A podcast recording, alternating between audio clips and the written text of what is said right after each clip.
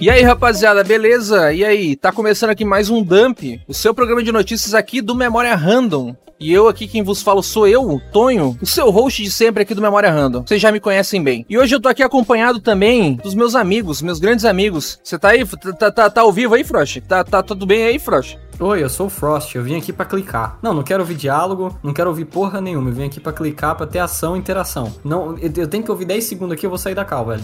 O que, que, você acha aí dos jogos que tem muito texto, hein, mano? Queria saber agora, da tua opinião sincera. Cara, eu vim aqui para clicar, cara. Vim aqui pra interação, eu não sei ler, não sei ouvir, cara, eu só, só, só, só faço as coisas. Eu chego na, na fábrica, eu bato martelo. Eu chego em casa, eu quero bater em pessoas. É só isso a minha vida, não penso mais em nada. Ah, quem que você vai votar? Não sei. Quem que, o que, que você vai fazer da vida? Não sei também, cara. Ah, o que, que você acha sentido da vida? as coisas. Também não sei, cara. Eu, eu tenho orgulho de não saber, inclusive, na verdade. Eu quero manter desse jeito, se possível.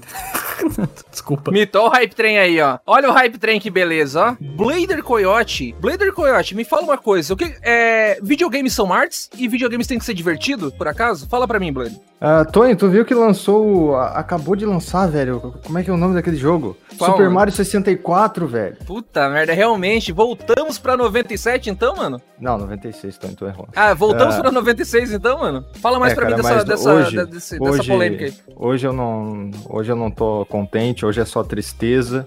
E eu preciso desabafar aqui porque eu andei jogando um, um jogo aí que, que, tem relação com as notícias de, uh, de recentemente e eu tô bem triste é foda. Gente, hoje eu tô aqui com o Frost e com o Blader pra comentar as notícias dos games aí, notícias incríveis, maravilhosas, só notícia boa essa semana. O que, que é o, o Dump, pra quem tá escutando no ao vivo e no gravado, é o seguinte, o Dump, ele rola ao vivo na twitch.tv barra com M, ali no RAM, e a gente comenta as notícias de games, né, games e conhecimento, e... Olha o Frost, velho. E ele rola ao vivo, e depois ele é editado e vai pro nosso feed, depois ele vira um podcast gravado. Então se você que tá aí no gravado, aí quiser conhecer o nosso trabalho, recomendo você ir na Twitch, dar um sub, deixar um follow, conversar com a gente. Na Twitch a gente também joga games, a gente faz várias coisas lá na Twitch. E pra galera do ao vivo, saibam que a gente tem podcasts que só vão pro feed pro gravado. Então se você quiser ficar por dentro de tudo, segue a gente no twitter.com barra randompodcast com M, no RAM, e lá no Twitter tem todas as nossas novidades. A gente também faz podcast gravado. Falaram pra mim que tá vindo um podcast gravado aí sobre world building, né, cara? Quem diria, né? Grande world building, a palavra Ah, não, proibida. a palavra não, cara, pelo amor de não, Deus. Não, a palavra proibida não. Gente, mas é isso aí. Hoje, quais são as notícias? Vou passar aqui por cima aqui para vocês as notícias. Hoje a gente vai falar sobre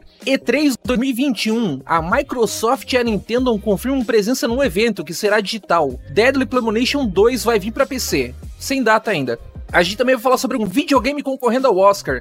E por incrível que pareça, é verdade. Não é nenhum jogo do David Cage, nenhum jogo da Dontnod. É o Medal of Honor, o Above and Beyond, aquele jogo de VR que ninguém vai jogar. Ele tá concorrendo no Oscar de 2021 a uma categoria que o Blader vai falar para vocês depois. A gente também vai falar sobre o Nikolai Dipioski, Dipioski, que é o criador lá do, do Pathologic, Porra, que foi é... acusado de oh, oh, pedofilia. Você massacrou o Deadly Premonition, você colocou ele, é Deadly Premonition, não Premonition, agora é, é, é Dibovski, né? É Dibovski, Buceta. Olha o sub aí, Steve Clive. Porra, Steve Clive, obrigado, hein, mano. Obrigado, hein, Steve Clive. Não, eu falei Deadly Premonition. Falei Deadly é, é, Premonition. É você com L na hora, mas tá, agora você acertou. Relaxa. Tá, beleza. É e Nicolai chato, de... Sou, sou mano, ô, dá, dá, agradece o Clive aí pelo, pelo sub, mano. Obrigado, viu, Clive? Pelo amor Valeu, de Deus, Clive. eu te amo, eu te chupo, cara. Valeu, Clive, tamo junto. Também tem, a gente vai falar também sobre hoje o adiamento do Deathloop pra setembro. Vamos falar sobre Nier Replicante, o remake, aí tão aguardado remake barra remaster. O Nier Replicante entrou em Gold, né? Já tá pronto aí. Ah, é. Chega agora dia 23 de abril. Oi. É remake ou é remaster? Isso aí tem que se resolver, cara. É remaster. Mano, Oficialmente ele é um remaster, mas ele é um. Ele, a Square deu essa justificativa que tá entre um remaster e um remake porque eles poliram a mecânica principal, mas tentaram manter o core do jogo, tipo, tudo ali sem muita modificação. O design ainda é o mesmo, basicamente. Mas é remake. Meio termo, é o que a Square deu oficialmente. Realidade, remake, foi. Mano, é que tem reimaginação, tem de tudo, né? Vamos continuar aqui. A gente também vai falar hoje sobre No More Heroes 3, recebeu gameplay. E por último, a gente vai falar da Sony grande Sony aí que pretende fazer um. Uma obliteração. A Sony pretende fazer um remake de The Last of Us, né? Um jogo tão antigo, né? Merece um remake. E ela também vai falar sobre que ela tentou tratar Band Studios como uma subsidiária e não deu muito certo, né? Essa, essas, essas, é, essa movimentação da Sony para abandonar o Japão e tentar transformar tudo no mesmo template de videogames ali. É, Incrível. Vale, vale, citar que o Nier Replicant, pelo menos tem um motivo para ter um remake, que é que o combate do jogo original era muito ruim. N não era horrível, vai. Era não, calma, não estamos mas... na pauta ainda, mano. Não, só pra. Porque você falou dessa questão do remake de ser antigo, o Nier é mais ou menos da mesma época. Mas o, o combate é ruim, né? Agora, The Last of Us, o que, que você vai fazer no remake? Vamos lá. É, tem, tem outros fatores, mas depois a gente fala. Então é isso aí, cara. A gente vai falar sobre prese as presepadas da Sony que ela anda fazendo aí nos últimos dias, né? Estourou uma bomba hoje aí, com notícia aí do, do Jason Schreier. Vamos conversar mais sobre. E é isso aí, galera. E tá começando aqui mais um Dump.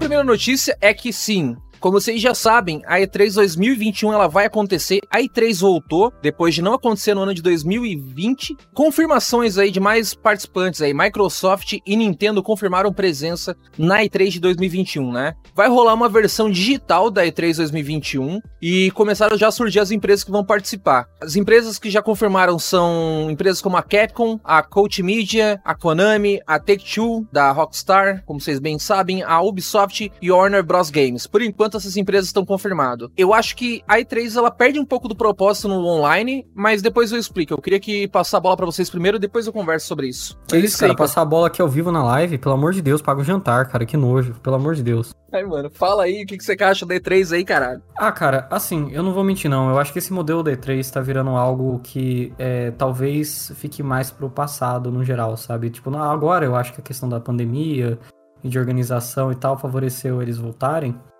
Mas eu ainda acho que a tendência das pessoas, é, das empresas grandes criarem seus próprios eventos vai continuar depois que a pandemia passar. Eu, eu acho total válido eles voltarem para E3 agora e acharem que é coerente no momento, mas eu acho que a, a tendência de separar só continua. Porque não tem motivo para eles darem dinheiro para uma empresa externa expor as coisas que eles mesmos podem expor. Eles têm nome, eles têm marca, sabe? É muito mais rentável eles fazer o deles no geral. Assim, eu, eu, eu, penso, eu concordo com o Frost, assim, é muito mais prático fazer o negócio interno, mas eu gosto desse tipo de coisa, sabe? Ter um, um evento, assim, concentrando todos os anúncios para criar expectativa e tal, e a gente vê, assim, numa temporada, sabe? Não ficar aquele negócio todo tudo separado, sabe? É, um a gente de... fazendo live toda hora, pelo amor de Deus, né? é. né? Que horror. Não, aquele, aquele. Então, é, o próprio Geoff Keighley falou que vai tentar corrigir o formato, que o formato não foi muito saudável no passado, né? Da, pra quem é. não lembra, do Summer Gamer, Fe Summer Gamer Fest do ano passado que rolou e foi uma confusão na época, né? A gente teve muito evento para cobrir, foi um pouco até estressante. Muito separado, né? Muito passado os eventos. É, é, é, por isso que, que eu gosto da E3, porque ela dá uma, dá uma filtrada nisso, né? Mas, infelizmente, assim, se essa E3 não, não tem um resultado muito bacana, eu acho que isso aí vai rodar de vez, porque que é, é isso, né? É muito mais rentável fazer o evento próprio com uh, o Direct ali da Nintendo, o State of Play e tal. Mas eu até Cara, me surpreendi que a Nintendo vai, vai ir na, nessa E3. Eu achei que não ia. É, mas papo reto. Concordo com você no sentido de aproveitamento. Como consumidor, eu acho muito mais divertido esperar a E3 para ser a, a grande os grandes anúncios, né? E ter eventos menores no ano que são eventos mais para jogos de nicho ou jogos indies, né? Eu, eu, eu, acho que é legal ter três como esse momento de, de hype, de esperar um Elden Ring ali, de ficar, porra, vai ter coisa, não vai ter. Não, é que assim, a gente tem que entender o negócio. A gente tem que voltar no tempo e pensar como que a E3 começou, tá ligado? A E3 começou, na verdade, como um bagulho assim para investidores, para empresas, para empresários, para para grande. Como, acess... como que é o pessoal que trabalha. Agora me fugiu a palavra da os cabeça. Os insiders, os malditos insiders. Não, então, pra parte de jornalismo, pra parte da mídia imprensa. e pra parte, tipo, pra imprensa e pra parte das pessoas que trabalham dentro da própria indústria, né? O evento ele foi aberto ao público há pouco tempo atrás, tá ligado? Há quanto tempo que a, que a E3 acontece pro público? 2017, 2018? É, tanto que você a E3... a gravação. Não. Calma. Procurei, procurei, procurei, procurei. 2013? 2014? Ah, então, é, mas assim, eu lembro que tem gravação antiga da época lá antes do Half-Life 2 que eles pegavam e mostravam a Source as capacidades da engine. Tipo, era muito mais centrado no, no desenvolvedor. O público Uhum. não ia entender Aham. a graça daquela engine direito. Não só no desenvolvedor, né, cara, mas também no, no- Como que é o cargo da Jade Raymond lá? Ela é uma. Como que é? Uma produtor, produtores. produtor. Era um rolê, assim, bem mais, assim, tipo, profissional. Cara, pra quem trabalha na indústria em geral, né? Cara, é, a, a- a parada da E3 é que ela começou a abrir pro público. Era mais próximo de uma GDC. Acho Era- que então, jeito. então era, era próximo da GDC, era próximo de um evento onde a gente exibia hardware, por exemplo, em GDC, em, não em GDC, mas é, tem eventos na Ásia que o pessoal vai pra exibir. Eu, cara, me fugiu completamente o nome dos eventos de hardware que eu acompanho, da, que a AMD expõe, a, a Intel expõe. Então era um rolê, cara, mais pra tu expor software, hardware. A E3 ela sempre teve essa pegada no começo. Ela começou a virar um espetáculo mais pra frente, 2013, 2014, 2015, foi quando ela começou a virar um espetáculo, né, um show. A parada é que a E3 ela tinha outro significado, né? Parece que o significado da E3 ela foi se diluindo com o tempo. E esse negócio do espetáculo, do show, pra mim nunca foi um motivador. Tipo, cara, o ingresso super caro, mas era o ingresso voltado. Aí, a gente tem imagens de 95 na tela. Era o ingresso voltado pra investidores, pra pessoas de dentro da indústria, né? Então era Uhum. meio que uma feira, era uma feira tecnológica, não era uma feira de, de uma BGS da vida, uma exposição, uma CC, uma aquela CCXP. Cara, era um, é, é, é, outro conceito, né? É um, um outro conceito aí que talvez tenha se perdido com o tempo. Então eu acho a E3 válida como esse tipo de evento, como esse evento eletrônico para pessoas de dentro da indústria, para mídia especializada e tal. Mas, cara, honestamente, eu não sei se a E3 volta com toda a força que ela tinha antes, porque as empresas tinham que pagar pra estar lá dentro, né? Pra quem não sabe, as empresas pagavam pra poder exibir o que elas tinham. Vocês estão ligados disso, né? Porque tem gente que não Hum. sabe disso, tem gente que não é, é de graça pra entrar na E3, tá ligado? É, ah, é de boa, vou lá exibir meu produto. É, tem que criar stand e tudo É. mais. Existe toda uma burocracia, tá ligado? Então eu acredito que a propósito da E3 se perdeu com o tempo. Eu não sei o que, que vai ser dela, né? Várias empresas saindo, né? Por exemplo, a própria Sony e outras empresas deixando de exibir seu produto, no seu conteúdo na E3. A E3, ela sempre, a gente sempre teve esse carinho muito grande pela E3, né? A gente sempre reúne os amigos nesse momento, a gente que acompanha a indústria e tal. Mas aí, eu acho que, que, cara, esse formato digital aí não tem nada a ver. Só que pra vocês não estão ligados, mas vai ter uma paywall, assim, digamos assim. Vai ter um, um ingresso pago para os desenvolvedores poder, poderem, é, poderem ter essa troca, né? Essa mediação que a E3 ela faz uma. É, ela como se fosse um mediador entre essa troca de, de. Cara, essa troca que existe entre o pessoal de dentro da indústria, né? Então, acesso exclusivo para conteúdo para mídia e tal, tipo E3. Você ia na E3, tá passando agora o exemplo do Cyberpunk. Quem via não era gente público comum, era jornalista que tinha autorização para poder ver gameplay. Então era um negócio muito físico. O digital pra mim não faz sentido. Mas é isso aí, cara. Sei lá, vai ser legal de reunir os amigos. O próprio Jeff Kigley, ele falou que o Summer Gamer Fest, que é aquele evento que ele faz, vai ser mais contido num mês só, num- num- numa, num- numa data específica, numa janela específica. Não vai ser um evento gigantesco que nem era antigamente. Então, cara, porra, E3, né, bicho?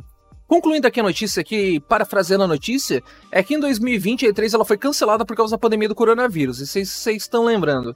É, e por muito tempo não houve mais informações da edição de 2021, né? E os, os organizadores já pretendem em 2022 voltar com presencial. Eu acredito que talvez não seja nem aberto para o público novamente. Eu acho que vai ser só uma coisa de, de investidor, de, de pessoal da indústria mesmo. E é basicamente isso. São essas empresas confirmadas. E a E3 2021, para terminar a notícia, ela vai acontecer de 12 a 15 de junho. Né? Eu acho que é a data clássica, a data de sempre. A próxima notícia é em relação a Deadly Premonition 2, né? O jogo que você pode é, atirar em, cães é, de rua para você fabricar uma boneca de voodoo. O jogo é bizarro que você pode espancar crocodilos em plena luz do dia. Eu não tô brincando, é um jogo de aventura barra um pouco de ação ali, que você é um detetive. E o jogo também tem muita interação bizarra, né? Assim como o primeiro tinha. Acho que esse é o jeito mais fácil de resumir, mas o mais, mais tranquilo de você entender é, imagina um Shenmue barra um GTA, você vai andando na cidade, vai brincando tal, vai é, interagindo com as pessoas, você não pode ficar zoando, atirando os outros, mas você pode, por exemplo, fazer side quests. É, você ver pode num dos jacaré, né, NPCs. É, e tem jacarés na rua, que é algo bizarro, mas beleza. É, e de noite você também caça é, criaturas, né? É, em momentos da história você tem contato com o sobrenatural, então é uma investigação que acaba pendendo ao sobrenatural. É, é bem interessante o jogo, eu gosto muito da franquia, apesar das piadas de extremo mau gosto que eu contei. É, Deadly Premonition 2 ele vai vir no PC agora. Que é algo interessante, porque ele é um jogo notório por rodar mal no Switch, né? É, ele, quando ele lançou, ele rodava 20, 15 FPS no mundo aberto, enquanto você entrava lá nos, nas dungeons, o mundo ia pra 60 FPS, tá ligado? E no PC é uma boa notícia, porque a gente não tá limitado ao hardware do Switch, que apesar do jogo ser inegavelmente e dolorosamente mal otimizado, o hardware do Switch é fraco pra caralho também, né? Vamos ser honestos. Então, é. quando você tem acesso a ele no PC, por exemplo, pena que não vai vir pro PS4, que esse jogo também venderia até que bem no PS4, é, você pode colocar ele numa máquina que consegue aguentar ele melhor. O jogo com certeza vai vir mal otimizado e tal, mas uma coisa me dá esperança desse port ser decente, no mínimo, que é o fato que ele vai usar a engine Unity, né? Eu uhum. uso o Unity para fazer o jogo que eu tô fazendo no momento, e eu queria falar que o Unity é muito bom para portabilidade. Você consegue, é lançado um console pro outro, do PC pro, pro console muito fácil. Ele praticamente o... deixa pronto para você. O primeiro era outra engine, né? O primeiro era a engine própria, e a dor de cabeça que eles tinham pra portar cada coisa era inferno. O 2, já que é Unity, você ajusta uma configuraçãozinha e o jogo básico já sai. Você ainda vai ter que corrigir bugs, se parecer coisa que é só de uma versão. É, você ainda vai ter que ver a questão dos controles, modificar os controles, a acessibilidade dos menus e tal, features do console, né? É, otimização do console. Mas vocês já entenderam que é um processo muito mais fácil do que portar com uma engine própria, certo? Então uhum, o Bot Fact port vai ser jogável, pelo menos. Ao contrário do port do 1, que até hoje não foi atualizado e ele cracha em certos computadores sem explicação. Inclusive, ele parece rodar muito pior em computadores que são melhores, porque a placa de vídeo dá um pau, que não reconhece, um negócio assim. Ô, Frost, deixa eu falar uma coisa pra ti. Tu tem até uma review desse jogo que se chama Morto pelo Alcance, né? Porque então, tipo, problema... você, você acredita que no PC ele vai conseguir atingir um público maior, então? Eu acredito, mas claro, eu acredito Mas, tipo, que... vai compensar? Vai compensar? O, eu acredito que sim, só acho que tem um problema. Eles têm que consertar o 1, né? Porque o, o, cara do PC, a questão do cara do PC é que ele vai querer jogar o primeiro 1 e depois o 2. Porque a gente tem, no PC a gente tem acesso a uma franquia inteira, fácil. Não é que nem o PS4 que, por exemplo, nossa, eu vou começar agora a jogar Is da Falcon, né? É, Começar a jogar Porra, Deus Ex, tá ligado? Primeiro tá no PSP, se você quer jogar no console, e no PC você tem todos, do 1 até o, o último Cold Steel, tá ligado? Uhum. Porra. É, na verdade, e não o... sei se já portaram, porque eles demoram um pouco mais pra portar. É, mas é que nem Deus Ex, tá ligado? Deus, Deus Ex, Ex também é, tu acha só no PC também, tipo, completo, assim, sem precisar de outra plataforma. Tipo, o, o, Manca, o Human Revolution só tem no PS.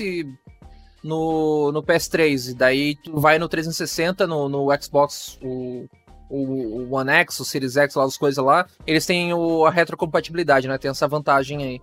Tipo, e, mas ah, o, o, primeiro Deus Ex você não acha em lugar nenhum, só no PC o primeiro. É, mas aí, beleza, mas tipo, ah, não tem porte. Não tem porte pra PC. Emula. A maioria é de console antigo, emula essa porra.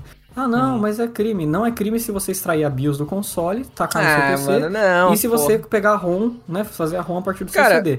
Mas foda-se, baixa, baixa, pelo amor de Deus. Frost, Frost, memória RAM é 100% pirataria. Não, cara. mas a gente é 100% pirataria, mas eu tô falando, se for legalmente, tem como fazer. Agora todo mundo faz legal, ninguém vai fingir aqui que o mundo é perfeito, que tem arco-íris e pôneis andando por aí. Não, não, não tem, a gente baixa mesmo.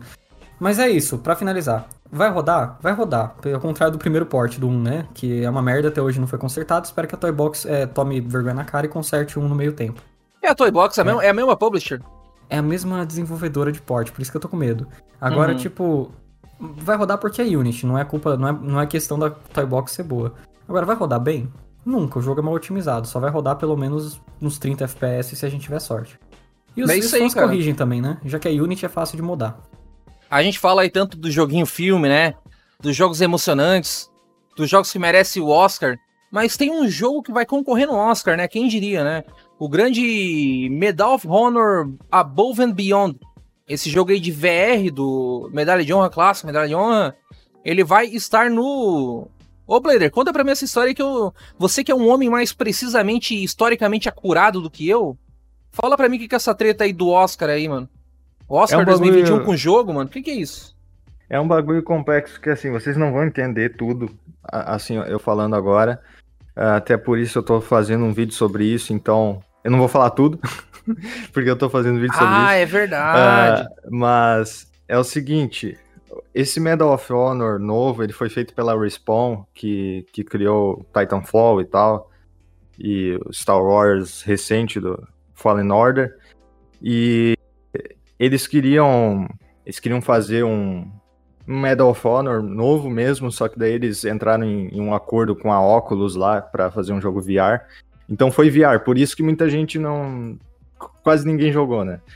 Uh, até porque o jogo é caro pra caramba também. Acho que ele é 300 conto. E ele tem ele é 300 GB também, né, bicho? Uma parada é, assim. tem um negócio assim. tipo, o jogo é gigante. Não, hoje é, hoje é 150 GB. Eles arrumaram isso aí, mas, ah, mas enfim. O ponto é que no, no Medal of Honor original tinha, tinha um negócio que, que se chamava Galeria, que uh, eles passavam cenas reais da Segunda Guerra Mundial, sabe? Com o intuito de ensinar o jogador o contexto, o contexto histórico. No meio das missões, assim, é, é porque o Medal of Honor original, é, como tinha limitações do PlayStation 1, então era um jogo mais de espionagem, entre aspas, do que de guerra propriamente dito, né? Era um soldado americano é, de uma agência lá que eu esqueci o nome, que ele lutava, mas é, era como se fosse um agente secreto, assim, é, até porque o jogo é bem inspirado no GoldenEye 007, né? O ponto é que tinha esses filmes, assim, para ensinar, só que agora com esse Above and Beyond, eles resolveram, ao invés de só passar filme assim que, que gravaram da Segunda Guerra Mundial, eles resolveram entrevistar uh, os veteranos de guerra, quem participou, quem foi afetado pela guerra, e eles criaram documentários assim uh, em relação a, a essas pessoas, né? Sobre as histórias dela. Né? Isso não, tá no jogo. Não jogáveis. Uh, Isso no tá caso, no jogo. Sim, é que os documentários eles passavam entre as missões do jogo, sabe? Tu jogava ah, o jogo lá, tem toda a história e tal. Aí quando acabava uma missão, por exemplo, daí começava um documentário assim mostrando o que aconteceu na realidade, sabe? Uh, o que aconteceu naquele contexto daquelas pessoas ali. Que massa, cara. Aí o, um que eles fizeram tá concorrendo à, à categoria de, de uh, curta de documentário uh, no Oscar 2021. Que loucura. Infelizmente, assim, o que tá concorrendo ele não tem legenda em português. Eu até fui atrás da, dos criadores dele para ver se tinha, mas infelizmente não tem, é só a legenda em inglês e, e, o áudio é francês. Mas é isso, assim, eu tô fazendo um vídeo sobre isso, daí eu explico tudo direitinho, mas basicamente é isso. Uma, a, a Respawn Entertainment, então, ela tem a, tem o privilégio de ser pela primeira vez estúdio, um estúdio de videogame que está relacionado a uma produção do Oscar, sabe? É, o que eu acho legal do que você disse é que isso engloba a área dos serious games, né? Que para quem não sabe, são os jogos que são usados além da área de videogames. Eles são jogos que eles são usados para instrução, para conscientização, para programas sociais, né? É, fins terapêuticos e tal. É, esse é um nicho de jogos específico que a gente não ouve tanto falar, especialmente quando a gente fala da grande indústria. Mas, por exemplo, você vai jogar o simulador do Detran, alguém faz essa porra, tá ligado? Pra, é, é, eu, tô, eu tô falando sério, tipo, é, são áreas que a gente não ouve falar de instrução, de questão. Até plataforma, plataforma de petróleo às vezes usa simuladores. É, polícia às vezes usa. Eu sei que uma das polícias estava usando simulador mesmo, acho que a da, de Singapura estava usando simulador para testar. É... No exército, cara, exército também. É, é legal, é verdade. Até uma grande empresa. Exército né? americano, no caso. Mano, eu, dir, eu diria, diria que Call of Duty e Battlefield são as maiores propagandas militares. Como que se fala? propagandas militares, é, militar, jogos militarizadores, né? Existe toda uma coisa disso aí, né? Tipo, os simuladores de guerra também, squad e tal. É, mas aí... É, não, mas eu tô falando, eu tô puxando pra um ponto de que o, o, o exército tenta puxar os jovens que gostam de jogo de tiro pra ir pra guerra, tá ligado? É, mas ainda existe toda a máquina, existe toda a máquina de guerra, mas eu sei como não entra como educativo, mas eu apelei. Vai, não, mas é que não é educativo, às vezes a questão de tipo uso para instrução de simulação até vai, só que nesse uhum. caso são jogos com, com, com ideia primária de entretenimento, é pra pessoa que gosta de jogo de guerra pegar algo mais realista. É, esses são mais tipo, a gente vai usar pra instruir, a gente vai usar num programa social. É legal ver que tem, tipo, é, empresa grande, até IP grande, né, Medal of Honor, investindo nessa área, que é uma área menos falada né, nessa grande indústria, tá ligado? Uhum. A questão é que, é que desde o início, assim, esse jogo não era para ser VR, sabe? Mas, uh, então, eles já tinham essa ideia de fazer esses documentários, assim, pro jogo, não sendo VR, então ia ser totalmente um jogo mainstream com isso daí, tá ligado? E eu acho que ia dar um impacto muito legal, cara. Ia, o impacto ia ser diferente. Mas como a, a Oculus ofereceu uma grana para eles, daí daí ficou, ficou foi o jogo que foi. Então, uh, pelo menos eu espero que assim, esse apesar do jogo, eu não sei se ele fez algum sucesso e tal, uh, comercialmente, eu acho que nem tanto assim, né? Porque é um jogo de nicho e é, depende tipo, não muito. Chega um, não chega a ser um Half-Life Alex da vida, né? É, até porque ele não foi tão bem na crítica, assim, porque, pô, é, foi o primeiro jogo VR efetivamente da, da Respawn. Então eles tomaram uhum. um desafio enorme e saiu o que saiu. O jogo, assim, pelo que eu vi, é divertido, mas ele tem alguns problemas, assim, e não chega nem perto da complexidade do Half-Life Alyx. Mas eu espero que, assim, esse, essa nomeação e tal, isso que eles fizeram, pelo menos seja reconhecido, assim, pra, pra franquia não, não morrer, sabe? Uh, porque hum. eles tentaram reviver a franquia de um jeito diferente. Ela estava morta desde 2012, se não me engano com depois daqueles Medal of Honor que não tinham nada a ver, que eram de guerra moderna. Eu acho que a franquia não volta, mané, mas isso é muito louco, né? Um jogo concorrendo ao Oscar aí, quem diria? Próxima notícia aí é para quem gosta de jogo cult, né, mano? Você é gamer cult, Frost? Cara, infelizmente, né? Porque eu gosto de jogos que exigem leitura. E leitura, como vocês sabem, né? Não é algo que o jogador gosta. Infelizmente, Cara, o jogador quer clicar. Falando nisso. Não, não, ô, Frost, falando nisso, a, é, a Receita Federal falou. Foi a Receita Federal? Foi alguém aí que falou aí que. aumentar imposto de livro porque quem lê é... livro é gente rica. É só rico que lê livro e cult, mano. Então, meio que tem essa conexão aí. Jesus Cristo. Não, não, mas vamos falar sério, porque o assunto, ele engloba um jogo que tem muita leitura, mas não, não é o foco do, do assunto, né? O Nikolai Dubovsky, para quem não sabe, ele era uma estrela entre os círculos cult de videogames faz um tempo já. Ele é o cara que desenvolveu, né, o diretor e escritor de Pathologic e Pathologic 2. Ele não é o único que eu saiba, acho que tem outros escritores, mas ele é o principal. Ele que escreveu a maioria do script absurdo gigante do 1. Tipo, é, é, realmente é um script muito grande, maior que um monte de livro, pá. É pesado, né? Esse cara, que é um cara talentoso, inegavelmente, é um game designer influente hoje em dia, é uma influência para muita gente que tá fazendo jogo no momento. Pathologic é um jogo interessante. Pathologic 2 é uma obra-prima irrelevante do, do, do que eu vou dizer aqui. Mas vamos deixar claro que não é um cara muito legal, né? Aparentemente subiu aí umas coisas, né? Lembrando que são tweets de pessoas, não, não é uma acusação, não é uma prisão, não é algo que dá para martelar e falar que é objetivo. Mas é muito, muito, muito difícil de se duvidar que seja verdade. Dibovski é um. Ele é um efebófilo, né? Que é um, é um jeito eufemista de falar que ele é um pedófilo que gosta de meninas de 15, 14 anos até uns 18 anos ali.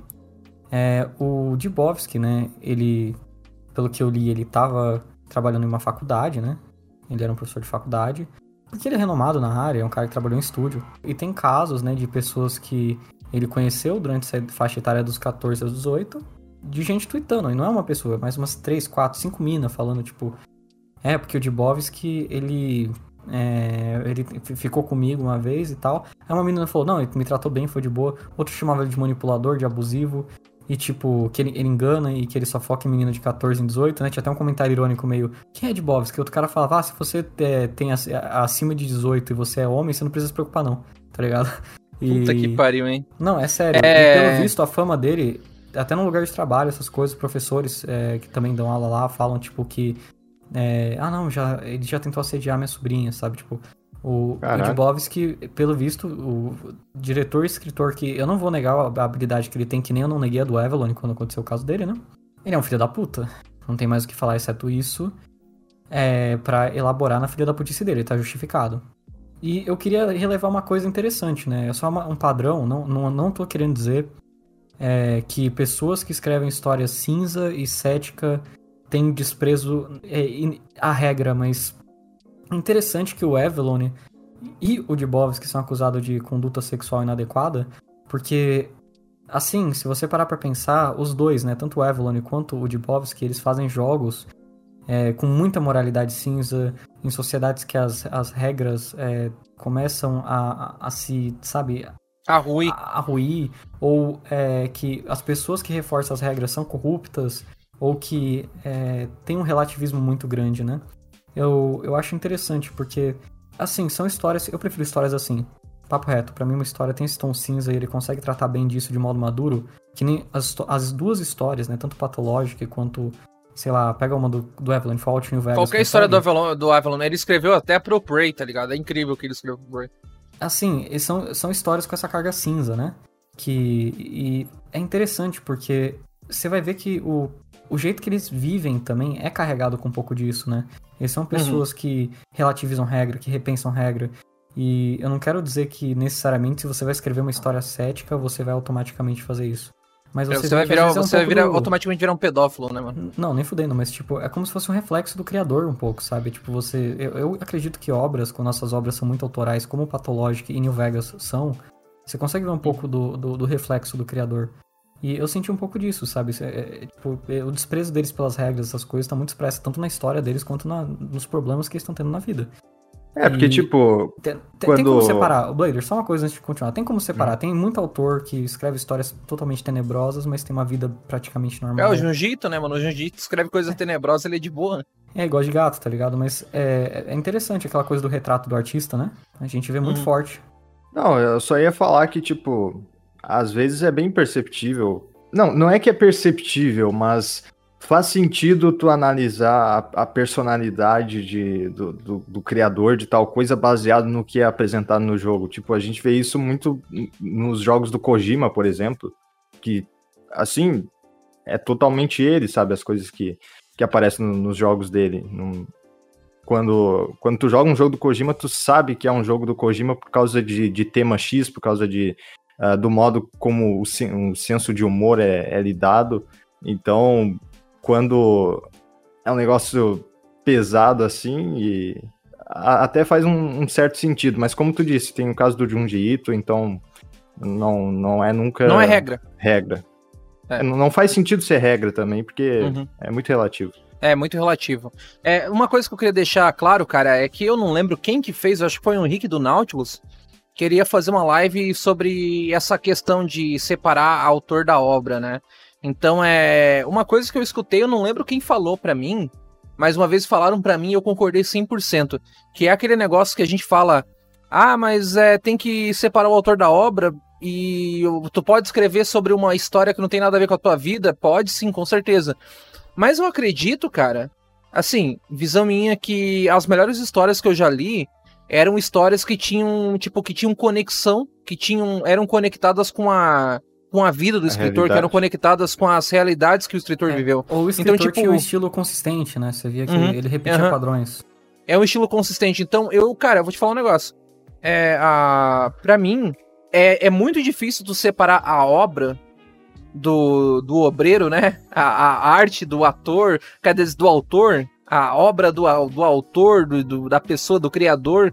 É muito difícil de separar, por causa que tudo que tá naquela obra tem um pouquinho. O mínimo que seja, cara, de experiência. Tipo, sempre que tu cria uma obra, aquela obra ela vai estar atrelada a você. Tudo que tu escreve, um texto, no Medium, um livro, um jogo, uma qualquer mídia que tu, que tu faz, qualquer coisa, qualquer coisa que tu cria, tá intrinsecamente atrelada à tua personalidade, à tua vivência, às tuas experiências, de forma direta ou indireta. É a minha opinião. É, é, é para mim é princípio básico. Então, tipo, ah, eu fiz uma obra aqui sobre alguma coisa aqui, mas ó, não tem nada a ver comigo. Eu acho que tem, cara. Eu acho que tem. Eu acho que a gente fala tanto de separar a obra da, da mulher lá, como que é o nome? A, a transfóbica lá do Rowling. Harry Potter, a J.K. Rowling. A gente fala de separar a- o bagulho da obra da pessoa, a gente fala do Lovecraft. A gente já discutiu A gente sobre fala. isso. é, a gente já discutiu né? sobre isso, cara. É, a gente discutiu sobre isso. E eu acho muito difícil de separar as coisas que o, que o próprio Tolkien, o próprio Lovecraft escrevia da personalidade podre que eles tinham, né? A gente também tem contexto histórico. Todo mundo naquela época já é, era, querendo ou não, muito mais racista do que é hoje. Hoje a galera ainda é, né? Mas eu tô dizendo que, nesse sentido, É, mas o, o de É- é Bosque fo- não é o Lovecraft da pedofilia, né, cara? Que hoje É. não é legalizada a pedofilia, porra, não é assim né? Não, então, é, é isso- aí que tem esse problema também, né? Ele- Só que o ponto é que. Cara, porra, é difícil de separar o, o, o ponto é, é difícil separar o autor da obra, porque, querendo ou não, a, a cobra que tu consome, que tu tá consumindo, tem a alma do escritor, tem a alma do, do- da pessoa que produziu aquilo. Na minha opinião, acho que as tuas experiências estão sempre, sempre ecoando, direta ou indiretamente, em tudo que tu faz. Então Uhum. é, é, é um assunto complicado. E eu fico triste, é uma notícia que me abalou também, mas assim, honestamente, cara, não dá pra confiar em ninguém, né, o Frost? É meio que você já espera o mal da pessoa. Eu, atualmente, no meu ponto da minha vida, cara, eu espero o mal de todo mundo. É, mas assim. de mim. é, Todo eu mundo, vou- até de, menos de você, Blair, é que você é puro. Você é uma, você é um homem casto, um homem santo, puro. Você, eu, eu acredito em você, Blair. Não, mas agora, é, falando uma coisa, eu só acho difícil pro pessoal que gosta dos jogos da I Speak Lodge, né, que é a empresa que faz, Porque eu já vi um argumento, por exemplo, que, ah, mas a empresa não é o Dibowski. E, tipo, a empresa realmente é uma empresa que faz jogos únicos, que levam o game design pra frente, que experimentam. E eu acho difícil de falar, nunca mais vou consumir um jogo da Speak Lodge como alguém que gosta muito de Pathologic, que tem interesse em Void, que também é do Dibowski, né? Tem interesse nos outros jogos que não são do Dibowski, mas são da mesma empresa. Hum. É, é difícil, porque o trabalho do cara realmente é único. Não, não, consigo, não consigo falar, porra, nunca mais vou consumir um jogo do Dibowski, sabe? Só acho que é aquela coisa, eu vou consumir com peso na consciência e é um marketing negativo absurdo. Eu não vou conseguir divulgar oh. um jogo do Dibowski e falar, porra, tô, tô divulgando algo legal. Não vou conseguir. É aquela coisa, talvez eu consuma, mas eu não vou que nem, que nem eu faço com Swery ou com Suda, de pegar e porra espalhar, que nem eu tava fazendo com o Dibowski, sabe? Falar, porra, patológico, tem que jogar. Não vou conseguir mais com essa a mesma Joga em força. Disco Elysium, joga em Disco Elysium. Pior que, eu, pra você ter noção, eu queria fazer um hand de, de Pathologic, né? Inteiro Pathologic. Era, era um plano aqui. Uhum. Eu não sei se vai acontecer, sabe? Eu vou ter que pensar, vou ter que dar um tempo, vou ter que considerar se eu quero. Se eu fizer, eu vou colocar um aviso bem grande de Bobs que é um pedófilo, pra todo mundo saber o que tá consumindo, né? É. Confuso, complexo. É vira um dilema moral, né? Tá, gente, então. É, a gente tá aqui, né? Finalmente chegando o remake de Nier. Essa é a notícia, a gente tá chegando perto da data de lançamento. O jogo lança dia, dia 23 de abril. Vai chegar o Nier Replicant Remake aí, remaster, foda-se, pelo amor de Deus, né? A Square deu oficialmente que é entre um remake e um remaster, porque eles mudaram o combate, mas eles mantiveram a maioria do design do jogo, a, maioria, a história não vai mudar muito, exceto adições. É, é, basicamente o mesmo jogo, mas é o mesmo jogo com um toque mais mas é acessível, remake. né? Mas é remaster, mas é remake. Mas é remake. Por que, que você tem que ficar prestando atenção nessa merda desse jogo, né? Vamos ver, o que, que é Fala. Nier Replicant? Você sabe o que é Nier Replicant, o Blader? Hum... Cara, Naquelas, né? Naquelas. claro que eu sei, porra, mas não, eu não joguei, porque. Que é, é. O jogo é tanto inacessível. É- Ele é bem inacessível. Bem inacessível. Ele, assim. Nier, pra quem não sabe, não começou no Nier Automata, esse jogo fantástico aí da, da Platinum, experimental, legal pra caralho, todo mundo gosta de Nier Automata, várias bundas e tal. Não começou aí não. Ele na verdade começou no PS3 e no 360 com um jogo chamado Nier. E Nier era um jogo que, tipo, é confuso o lançamento dele. Ele lançou duas versões que só mudava a skin do protagonista no Japão, que era Nier Replicant e Nier Gestalt. Na Replicant ele era um protagonista de anime, né, padrão ali, é meio é, personagem andrógeno, pá, vocês, vocês sabem, né, um Raiden da vida. Enquanto na americana, na versão americana do jogo, é, era o tiozão, o pai, né, um dos, um, um dos piores character design, pelo menos o modelo dele é feio pra caralho, você vai ver as, os concepts são legais. Um dos piores modelos que eu já vi nos videogames, parabéns aos- envolvidos da Square Enix, né? Na verdade foi a Cave que modelou, a empresa que fez na época. E é, isso confundiu tudo já para os japoneses. E aqui quando veio pro ocidente só veio um jogo que é o Nier. E esse jogo, que é o primeiro Nier, que tem- tinha duas versões no oriente, veio com a versão do pai brutão, né? A gente nunca viu a versão com o protagonista de anime. Só que a versão do pai brutão é uma puta aberração, vamos ser honestos. Eu, eu amo ela, eu prefiro o pai Nier do que o irmão Nier. Mas é uma, é uma aberração do caralho, porque ele é tipo um modelo que não parece que devia estar naquele jogo, sabe? Tipo, o jogo é todo mundo anime, todo mundo RPG japonês, aí você vê o, o Kratos ali, tá ligado? Tipo, Ah, mas você não acha que tem aí. Cara, que você tá ligado que o. Que o Yokotaro é o cara da metalinguagem, né? Você acha que não tem uma metalinguagem aí? Não, mano? porra, é pique mod do, do GTA Rio de Janeiro, tá ligado? O Homer Simpson, a Mulher Samambaia, tudo junto, não tinha sentido mesmo. Mas assim, é... o que salvava, né, o Nier original muito, o pai, era a dublagem, que era o mesmo cara que dublou o Sojiro do Persona 5, que também dublou o Iron Tiger lá do, do Blast Blue, puta dublador, sabe? É renomado, já fez vários animes, vários jogos. E ele dava muita alma pro pai, até que, tanto que eu prefiro o pai, apesar do modelo esdrúxulo de feio que ele tem, né? Eu acho que até complementa essa coisa do, do pai brutão feio, sabe? Tentando salvar a própria filha, sabe? Pai tá on? Que- aquele, é, não, aquele cara bruto, é, tentando salvar a Brucutu, pai. É, é, sabe uma coisa que me lembra? Aqueles heróis de filme de ação dos anos 90, tá ligado? Anos 80. Pode pá, é. Mas assim, pa- parece besteira, mas esse jogo, é, eu acho assim que o que ele fala e o que ele faz em narrativa é muito acima do que a Automata fez. Então, tipo, nem todo mundo acha, tem gente que pode discordar, é, é natural. Mas o consenso até na comunidade de Nier é que o primeiro Nier tem uma escrita mais interessante. É, e, e- e o pessoal já acha do Automata muito foda no geral, né? O pessoal que só jogou Automata. É, vale muito a pena. E o que eles fizeram nesse remaster, que é a parte interessante, porque o jogo não era perfeito, tem um motivo que ele é cult class, que é Os gráficos estão melhorados, porque o original tinha uns mapas que parecia Garry's Mod, pra você ter aqueles flat grass do Garry's Mod, sabe? Tudo vazio, textura de grama, tem nem graminha, foda-se, sabe? Era muito mal feito mesmo, vocês não têm noção. Porra, o combate era, era tr truncadão, mas agora o combate tá muito fluido, já mostraram vídeos e todos os, os previews que saíram, o, o, o, pessoal tá mostrando que o combate, porra, tá fluidaço. É, tá muito mais divertido, mas ele mantém o peso, ele não é um automata que é rapidão. Ele manteve essa característica de ser um jogo mais pesado porque é parte dele, você é um humano no, no Nier original, né? Você tem suas limitações, você não é um, um Android fudido que nem a 2B. É, e eles, infelizmente, apesar de corrigirem os gráficos pífios e a parte de gameplay que era defasada, eles não melhoraram um dos maiores problemas do jogo, que eu falei aqui no começo, que era side quests, acredita, gente? Os Aí é reviewers, é todos os reviewers estão elogiando, mas os reviewers que jogaram original, no geral, eles denotam que eles que esperavam mudança na side quest. A gente ainda vai ter essa side quest de meio MMO. Eu só espero que eles tenham diminuído os requerimentos ou melhorado as drop rates para não ser tão torturante, porque papo reto, as side quests desse jogo são tão boas quanto a do Automata, vale tanto a fazer quanto do Automata, você vê o pessoal printando as do Automata e gostando. Vale a pena, só que com game design meio ruim, né?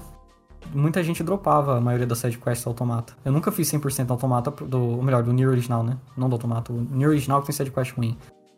Eu nunca fiz 100% no Nier original por causa das sidequests ruins. Eu boto fé que o jogo vai ser bom. Podem comprar com segurança, porque o jogo original já valia, já valia o dinheiro, sabe? Não, e... não faz pré-venda não, pô. Espera o jogo sair, depois você compra. Hum, sim, fazer pré-venda no geral é estúpido. Mas, se você é, quiser fazer pré-venda ou se você quiser comprar no lançamento, vai na minha que se esse jogo, esse jogo já é um, um para um do original, todos os pessoal que jogou já falou isso. Só que com melhoras específicas, que são coisas que irritavam todo mundo. Pega agora. Pega, pega agora que. Não agora, porque pré-venda, mas tipo, quando você puder e quando não for. já tiver saído. Porque vai ser um jogão irrelevante do. irrelevante dos problemas que ficarem. O Metacritic 85 não vai valer o 100, o 1000 que essa história merece, saca? Papo reto. Essa notícia me deu depressão 12, cara. Essa notícia me deu depressão 12, por causa que até eu gravei um, um podcast com o pessoal do Benchmark, que a gente falou sobre a história da Arcane Studios, né, bicho? A gente pensando, porra, vamos lançar o podcast aí agora em maio, né, que vai sair o jogo, porra, finalmente Arcane aí, jogo novo, brabo. Desde 2017 sem lançar jogo, essa porra desse filha da puta aí. Aí eu pensei, porra, vai que vai, né? E não foi, né? Aí, seguindo os passos do grande, do grandioso jogo do século, como já diria jornalistas gamers, que Cyberpunk, Deathloop aí foi adiado, né? O grandiosíssimo jogo aí da Arkane Studios. Eles anunciaram através do Twitter a decisão de adiar o jogo de maio agora para setembro. O jogo então aí tá com data para 14 de setembro de 2021.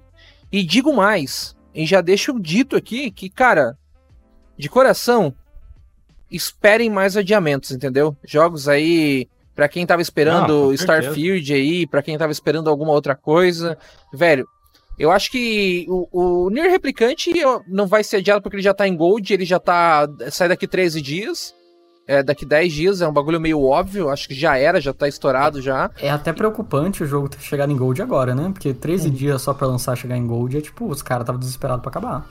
Mano, e uhum. quanto ao Deathloop, cara, esperem adiamentos. Tipo, eu vi que tem muita gente esperando Starfield. Tem muita gente. Cara, o que mais rola é, caralho, o Starfield vai sair em 2021. Agora, com a janela do Deathloop pro final do ano, vocês não esperem a Bethesda como publicadora, como publisher, soltando algo tão assim tão perto, né? A ideia que eu vi da rumores da própria Microsoft agora é que eles querem lançar pro começo, primeiro trimestre de 2022, o Deathloop. Então, Deathloop, o Deathloop não, desculpa, o Starfield. Então, para quem aí é do Starfield, esquece, cara. Mais não, uma notícia. Parece, né? A Starfield não. não. tem data ainda certa. Não, é, é Starfield não tem data. O, o, adiamento foi interno, né? Do, do, do, do Starfield. Dizem é, os rumores. Né? Interno, né? Sendo interno, não tem problema, sabe? É bagulho lá que eles têm que decidir ainda. Ah, é e... verdade, né, cara? O, o Talkwire era pra outubro, né? O Talk War Ghost. Ghostwire Talk. Não, é, é que teve, teve aquele vazamento lá, entre aspas, de, de data da, dos jogos da PlayStation. Só que, baseado em tudo que já mudou, eu não sei se aquilo lá realmente teve adiamento interno ou se basicamente estava errado, sabe? Enfim. Então, uhum. Eu, eu acho que assim, eu acho que ainda tem chance dele sair, sei lá, em, em, de, em novembro, dezembro. Mas, é, vai saber.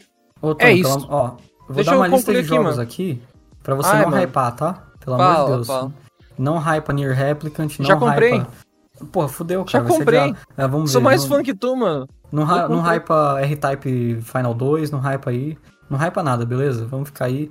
É, é, metas realistas, entendeu, Tonho? Pra você tem que ser meta realista, senão vai dar Cyberpunk de novo. Qual que não é pra hypar, mano? Qual que é pra não é pra hypar? É a Nier Replicante, que mais? Desculpa, eu tava É, tomando é, chá. R-Type 2. É... Não menciona. R-Type, Witch- que porra é essa? R-Type, mano? Coisa de, de, de- Não, Vai. desculpa se é burro, mas o jogo é tipo, é um dos mais clássicos shoot'em up, o Tá, mano, tá, tá, tá. Aqui, R-Type. Quem mais que não é pra hypar? Vai, fala aí. É, Ô, Tonho, The ah. Witch's Wild. É, é, the, the, é, the, the Witch on the Holy Night, né? Que é Marroyo. Não, não hypa Marroyo, pelo amor de Deus. Nem conheço aí, mano. Graças a Deus, não conheço. Vamos ver. Porque senão, né, vai dar Cyberpunk. Vai adiar duas vezes depois vai ser ruim. Pelo amor de Mano, Deus. fala aí, ô irmão. Tu não tá hypando Resident Evil Village, né? Tô, já comprei. Eu comprei com teu link ainda, com E No desconto. More amor Heroes? de. Você tá hypando No More Heroes? Não, Ah, More a Heroes tô tá hypando, mano. Tô. Ah, hypando. fudeu, não, Suda, não. Por que, que tu acha que eu comprei? Por que tu acha que eu comprei o Switch, mano? Fudeu, Fudeu. cara. Por que tu acha que eu comprei o Switch? Primeiro jogo ruim do Suda. Mas tá, Ah, ó. Imagina a quantidade de gente que vai chegar naquele meu vídeo lá do, eh, que eu fiz especial de Resident Evil sobre o renascimento da franquia. Depois do jogo ser ruim por causa do Tonho, todo mundo me Sim, xingando, cara. Eu destruí, Porra. cara. Eu, eu- mano, é por isso que eu falo. A culpa é dos podcasters. Tá ligado aquele livro A Culpa é das Estrelas? A culpa é dos podcasters, velho. É, Não porque tem eles como. incentivam É a leitura É, é. cultural, né? A leitura cultural dos games aí, é tipo É, marxismo velho, ô, dos não tem como. Os podcasters estragam tudo, mano, que eles tocam. Então, voltando ao Deathloop, né, o, a galera da, da Arcane soltou a mensagem de que we've made the decision, a gente fez a decisão de, de atrasar o lançamento de Deathloop para setembro de 2021, no dia 14. A gente tá fazendo isso para manter a qualidade de vida dos nossos times, de desenvolvimento, para também é, assegurar a saúde e a segurança de todos na Arcane Studios, né?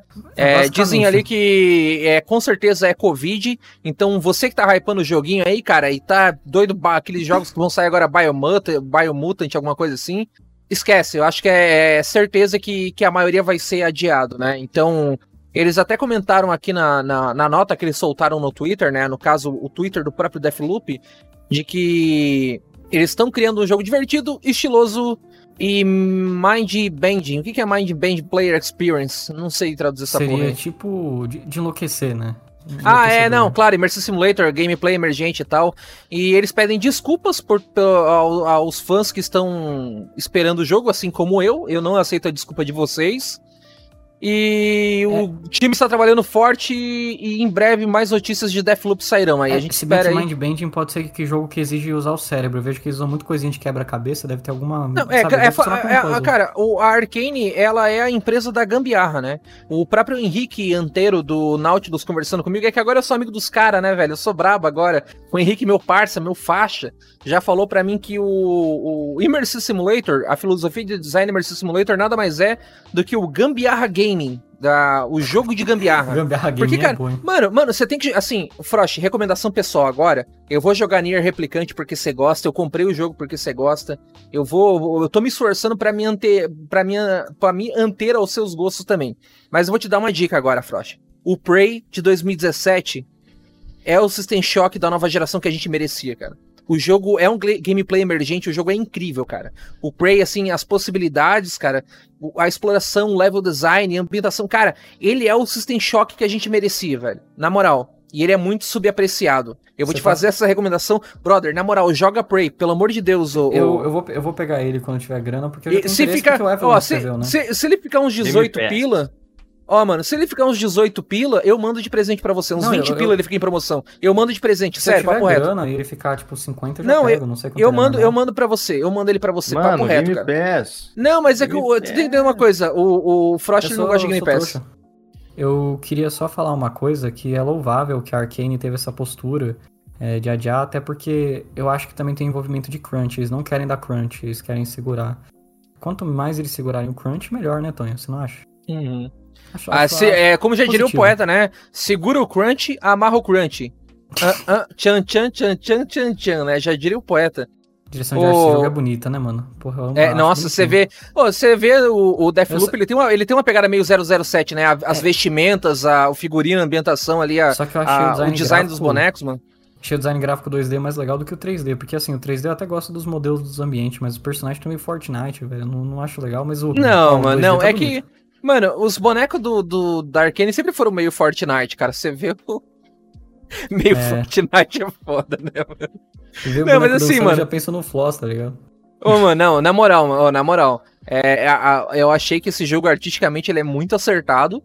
Porque parece, é parece, parece um filme do 007, parece um filme de espião, tá ligado? Tipo, tá ligado? Não, esse jogo, pra quem não tá ligado, lembra muito esse jogo aqui, mano, ó. No é Honest... aquele de espionagem lá que não tem mais, tipo, que sumiu da Steam, não tem Steam. É o jogo que sumiu aí, mano. É, na moral.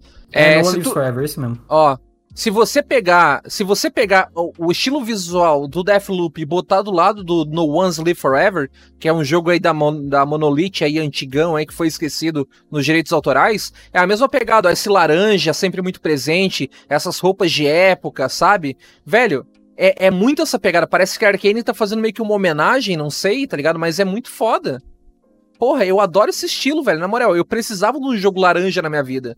Eu não sabia que eu precisava de um jogo laranja na minha vida, mas tá aí.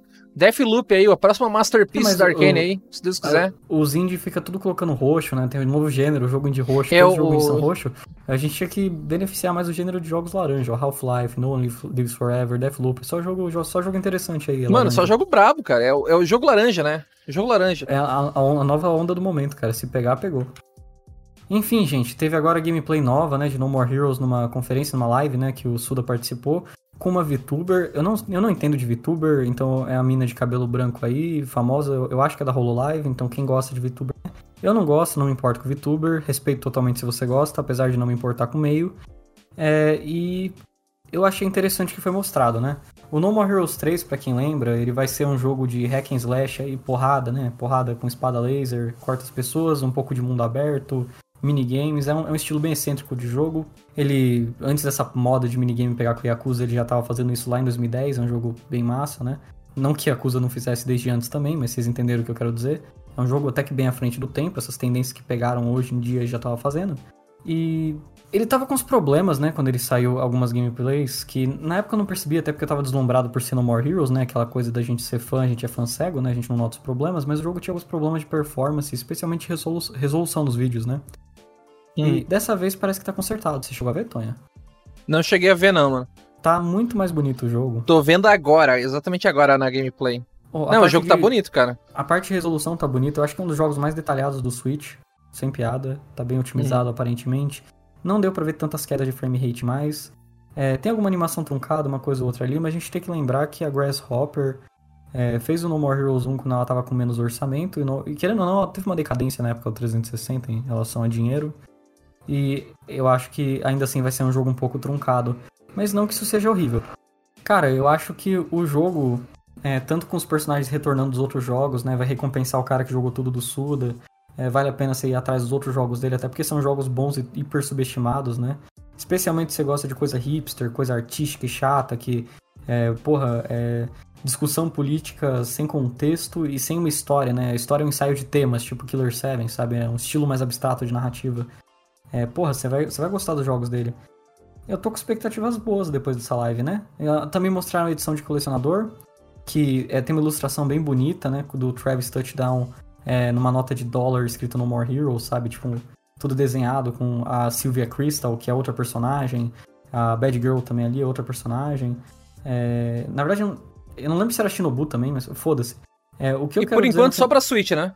Sim, sim. E tem uma coisa que talvez anime quem não tá no nicho, né, dos jogos da Grasshopper, jogos artísticos, jogos hipsters aí, é que o Inio Asano, né, que é o mangaka do Oyasumi Pum Pum, Boa Noite Pum Pum, né, um mangá famoso por aí, o mangá do Sad Boy, do Sad Girl aí, é, ele tá fazendo uma participação agora no More Heroes. Ele desenhou o design de um dos personagens, e é um personagem que ficou muito fofo, aliás, né? Que é o NT hum. Kamui. Quem jogou Silver Case tá acostumado com Kamui em todo lugar. É isso, gente. O jogo tá com expectativas positivas e ele deve sair que dia mesmo, Tânia? Esqueci, deixa eu ver. Aí é contigo, não é o meu jogo. Você que é o homem No More Heroes aí, mano. É dia 27 de agosto, né? Que o jogo vai sair. Gente, a última notícia aqui do quadro de notícias que a gente tem pra falar hoje é sobre que é, é, o Jason Schreier, né? O Jason Schreier, o grande aí jornalista de games. Aí o na Bloomberg foi relatado aí pelo Jason Schreier que a Sony tentou tratar a Band Studios, que é a desenvolvedora do Days Gone, como uma subsidiária, né? E essa política atual da Sony ela parece apoiar em lançamentos maiores e renegar os jogos menores, né? Os jogos criativos. A gente lembra aí do, do da dissipação da do fechamento, talvez, do Japan Studios. E também tem notícias aí de um remake de The Last of Us, né? O que para mim é um negócio totalmente estranho, desnecessário, parece uma piada de mau gosto de 1 de abril atrasada, por causa que o jogo é de 2013 e ele roda super tranquilo, super bem no PS5. Ele tem uma versão bem atual que, que, cara, o jogo não envelheceu, tipo, em aparência nem nada. Ele é um pouco travado mecanicamente, mas, porra, o jogo entrega, né? Não, eu, eu, eu fiquei. Eu fiquei, tipo. Parecia uma headline do Hard Times, né? Parecia mentira quando eu li aquilo. E, Frost, você que tá afiado com o assunto, Frost, por favor. É, caras, assim, papo reto, a gente já conversou isso quando a Japan Studios foi dissolvida, né? Uhum. É, apesar dos exclusivos grandes, dos jogos grandes, dos AAAs fudidos carregar a empresa, é, que realmente é o que vende console no geral, uma empresa que só tem jogos bons de um estilo, ou de, de tipo, uma seleção pequena de estilo, meio que perde o atrativo de ser uma empresa que tem exclusivos bons. Isso é algo que a gente aprendeu na geração do ano. O ano ele tinha o melhor jogo de corrida do mercado, que é o Forza. E tipo, ah não, mas ó, no PC a gente tem melhor. Tá, concordo, realmente são jogos melhores, mas é, cá entre nós que no PC, assim, a gente é um nicho menor e que o pessoal do console vai saber de nome e o jogo de corrida que domina o nome é o Forza vai falar de jogo de corrida, você vai falar de Forza. E deu certo, eles dominaram o FPS, né? Que o Halo era o maior FPS exclusivo. É, eles tinham um dos maiores FPS, o maior TPS multiplayer exclusivo, que era o Gears. E tinha o maior jogo de corrida. Deu certo, Tony? Não deu certo, né? A gente viu aí o fracasso aí descomunal também, por outras decisões também, eu acredito, do Xbox One, né? A gente viu aí é, eles tentando. Um absurdo, né? Eles conseguiram recuperar, mas. Não, é, ele foi um fracasso inicial tremendo, na verdade, né? O começo dele. O começo é, o do com... Xbox One foi complicado. Que ele até tinha outros exclusivos, né? Mas aí deu uma má sorte. Era licença, era coisa, é, coisa licenciada e tal, não era coisa first party, né? É, mas deu uma sorte também. O Xbox também foi vítima da má sorte de não sair aquele, um jogo pica ali, né? Sabe o é, que eu tipo, acho também? Minha avaliação, não tô falando jogos bons, que o Sunset Overdrive foi injustiçado e ninguém vai conseguir me convencer do inverso. Mas em relação, por exemplo, ao. ao porra, o Rise. O Rise é realmente é um jogo com problemas ali. é uma tech demo. Eles investiram bem o dinheiro, mas a Crytek fudeu, não é culpa deles, sabe? É tipo, é uma série de fatores assim que fez uh, o Xbox ele iniciar fraco na, na geração, porque tipo, Killer Instinct é um puta jogo, cara, que jogo foda. Mas o problema é que ele lançou naquele formato de temporada no começo. Daí tinha muito pouco personagem, o jogo era claramente incompleto. Aí ele foi lançando com coisa de temporada e tal. Não foi tipo Street Fighter V, sabe? Que já tinha bastante personagem, relativamente. Mas o, o Killer Instinct foi um negócio realmente incompleto, de verdade. Ruxaram o desenvolvimento para lançar muito cedo, sabe? Uhum. Uh, então, o Sunset Overdrive não sei o que aconteceu, sinceramente. Eu, eu, pelo que eu me lembro, ele foi marketado da forma correta quando ele lançou, mas ainda assim é, é, é difícil em questão de jogos. É, é, que o console veio com o Kinect junto, aquela coisa, o marketing foi terrível, 100 era 100 mais. dólares mais caro que o PS4. Uh, ah, é uma série de fatores, então, que contribuiu para isso, infelizmente. Até entrar o Phil Spencer, daí lança o, o Xbox One S e ele começa a investir mais em outros estúdios, assim, e, e sai daquele, daquele ciclo ali de Halo, Gears e, e tal. Mas é uma série de fatores, não, não tem uma coisa específica assim que fez o One começar fraco. Uhum. Mas é, voltando agora pro Frost, Frost, da parte criativa, tu diz, né, dos jogos é, da Sony tá. tá eu tô, até é, tweetou um negócio que eu achei legal na tua conta de. A tua conta de dev, que você falou que o mercado se torna cada vez mais homogêneo em questão é. de template de jogo, né? Tem, tinha até aquele meme cachista bem bobo de ah, o template sonista, né? É, mas não, essa questão de variedade, eu, eu falei num quesito de mercado, né? Os caras falam outros quesitos também, que nem eu falei ali, que é questão de arte e questão de desenvolvimento, né? Quando o Demon Souls ele estava sendo desenvolvido, as impressões dos empresários eram hiper negativas, porque o jogo ele é pesado propositalmente, ele tem uma gameplay mais travada propositalmente. Souls, hoje em dia, você sabe o nome que tem isso aí, né? Revolucionou o game design. Do, então, o segundo jogo mais influente da década, na minha opinião. É, Persona. Persona é uma franquia de JRPG mais de nicho, até o 5 sair. Hoje em dia é, um, é o maior nome do gênero, assim, qualidade, sabe? O pessoal pensa assim, JRPG da geração, Persona 5. Ninguém nem cita Final Fantasy, sabe? É, hum. Mesmo Final Fantasy VII Remake tendo sido um puta jogo, o pessoal ainda pensa no Persona 5. É, eu, eu acho que tem essa questão também, é, ainda de mercado, na verdade, que é a inovação dentro do mercado. Que quando você tem jogos menores sendo investidos, jogos AA, jogos AAA, mas tipo com espaço menor, como o próprio Days Gone, sabe? É, Death Stranding, você acaba é, criando coisas diferentes e únicas ali que você vai reaproveitar em outro jogo. Ou você vai pelo menos, tipo, ou às vezes cria uma IP totalmente nova, totalmente foda que nunca pensaram, no lugar de só reutilizar o que já tá rolando, tá ligado? Então, no, em termos de mercado, esses jogos serviam para testar a mecânica. Entendeu, Tony? Testar uhum. game design. Você usava as mecânicas provadas nos jogos mais caros e nas mais experimentais você dava um pouco menos de orçamento, mas deixava, que o Devil May Cry nasceu disso, né? Que o Resident 4 lá tava fazendo os caras quis experimentar e fez o Devil May Cry, que não virou um Resident, mas virou um jogo secundário ali. Eu acho que o mérito artístico também é muito tirado, porque é, a Sony, ela tá destruindo, ela destruiu esses esse, esse ano o Japan Studios, que é o pessoal que trouxe, porra, é, Vib Ribbon, que era o jogo que você pegava uma música aleatória e você, a, sabe, o level era criado pela música. Cara, é... no, Dump, no Dump 16 a gente falou muito do Japan Studio e das coisas que o Japan Studio trouxe, né? Jogos diferentes, criativos, que tinham essa visão de nicho. A, a gente falou no Dump passado isso aí. Então, para quem quiser escutar, o Dump 16, o Felipe Lee, a gente falou da Japan Studio dos jogos, né? Essa é. visão criativa. E não só essa questão do Japan Studios, agora a gente viu o Band.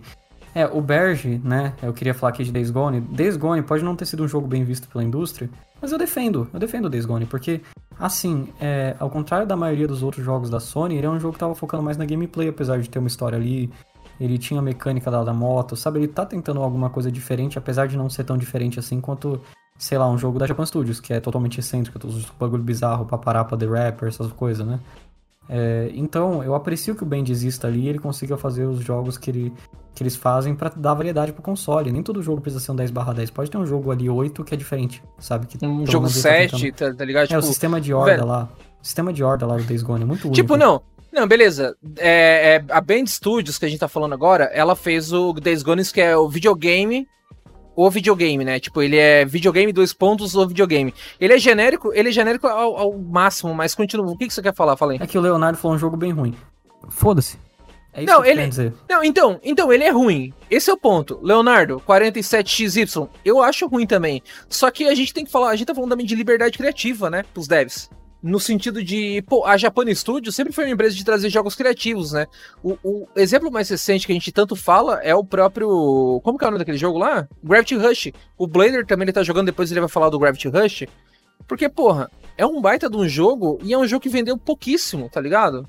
Ele, ele tem um escopo muito limitado. O nicho, o as vendas não é uma coisa que, que enche os olhos de um investidor a longo a, a curto prazo, né, Frost? É, a gente sabe, o Gravity Rush é um caso até da data de lançamento muito mal escolhida, mas tipo, é, que, porra, ele é pra vender pro público do Nier e do Persona 5, ele lança do lado dos dois jogos, tipo, uhum. foi, foi comido, do Yakuza Zero ainda. Tá, mas voltando, é, Days Gone, né? Porra, é, o pessoal tá falando de jogo médio e tal. Eu não joguei, não vou opinar, mas me parece um jogo interessante e eu totalmente jogaria, na verdade. Parece bem Mano, legal. o jogo é ruim. Eu, eu, não, eu não acho porque eu não joguei. Eu só vou opinar quando eu jogar. Mas eu acho interessante que tem gente fazendo coisa que não é um TPS linear narrativo na Sony, ou um jogo de ação narrativo linear da Sony, ou semi-linear da Sony com narrativa melancólica. Sabe, tipo, é algo um pouco diferenciado ali.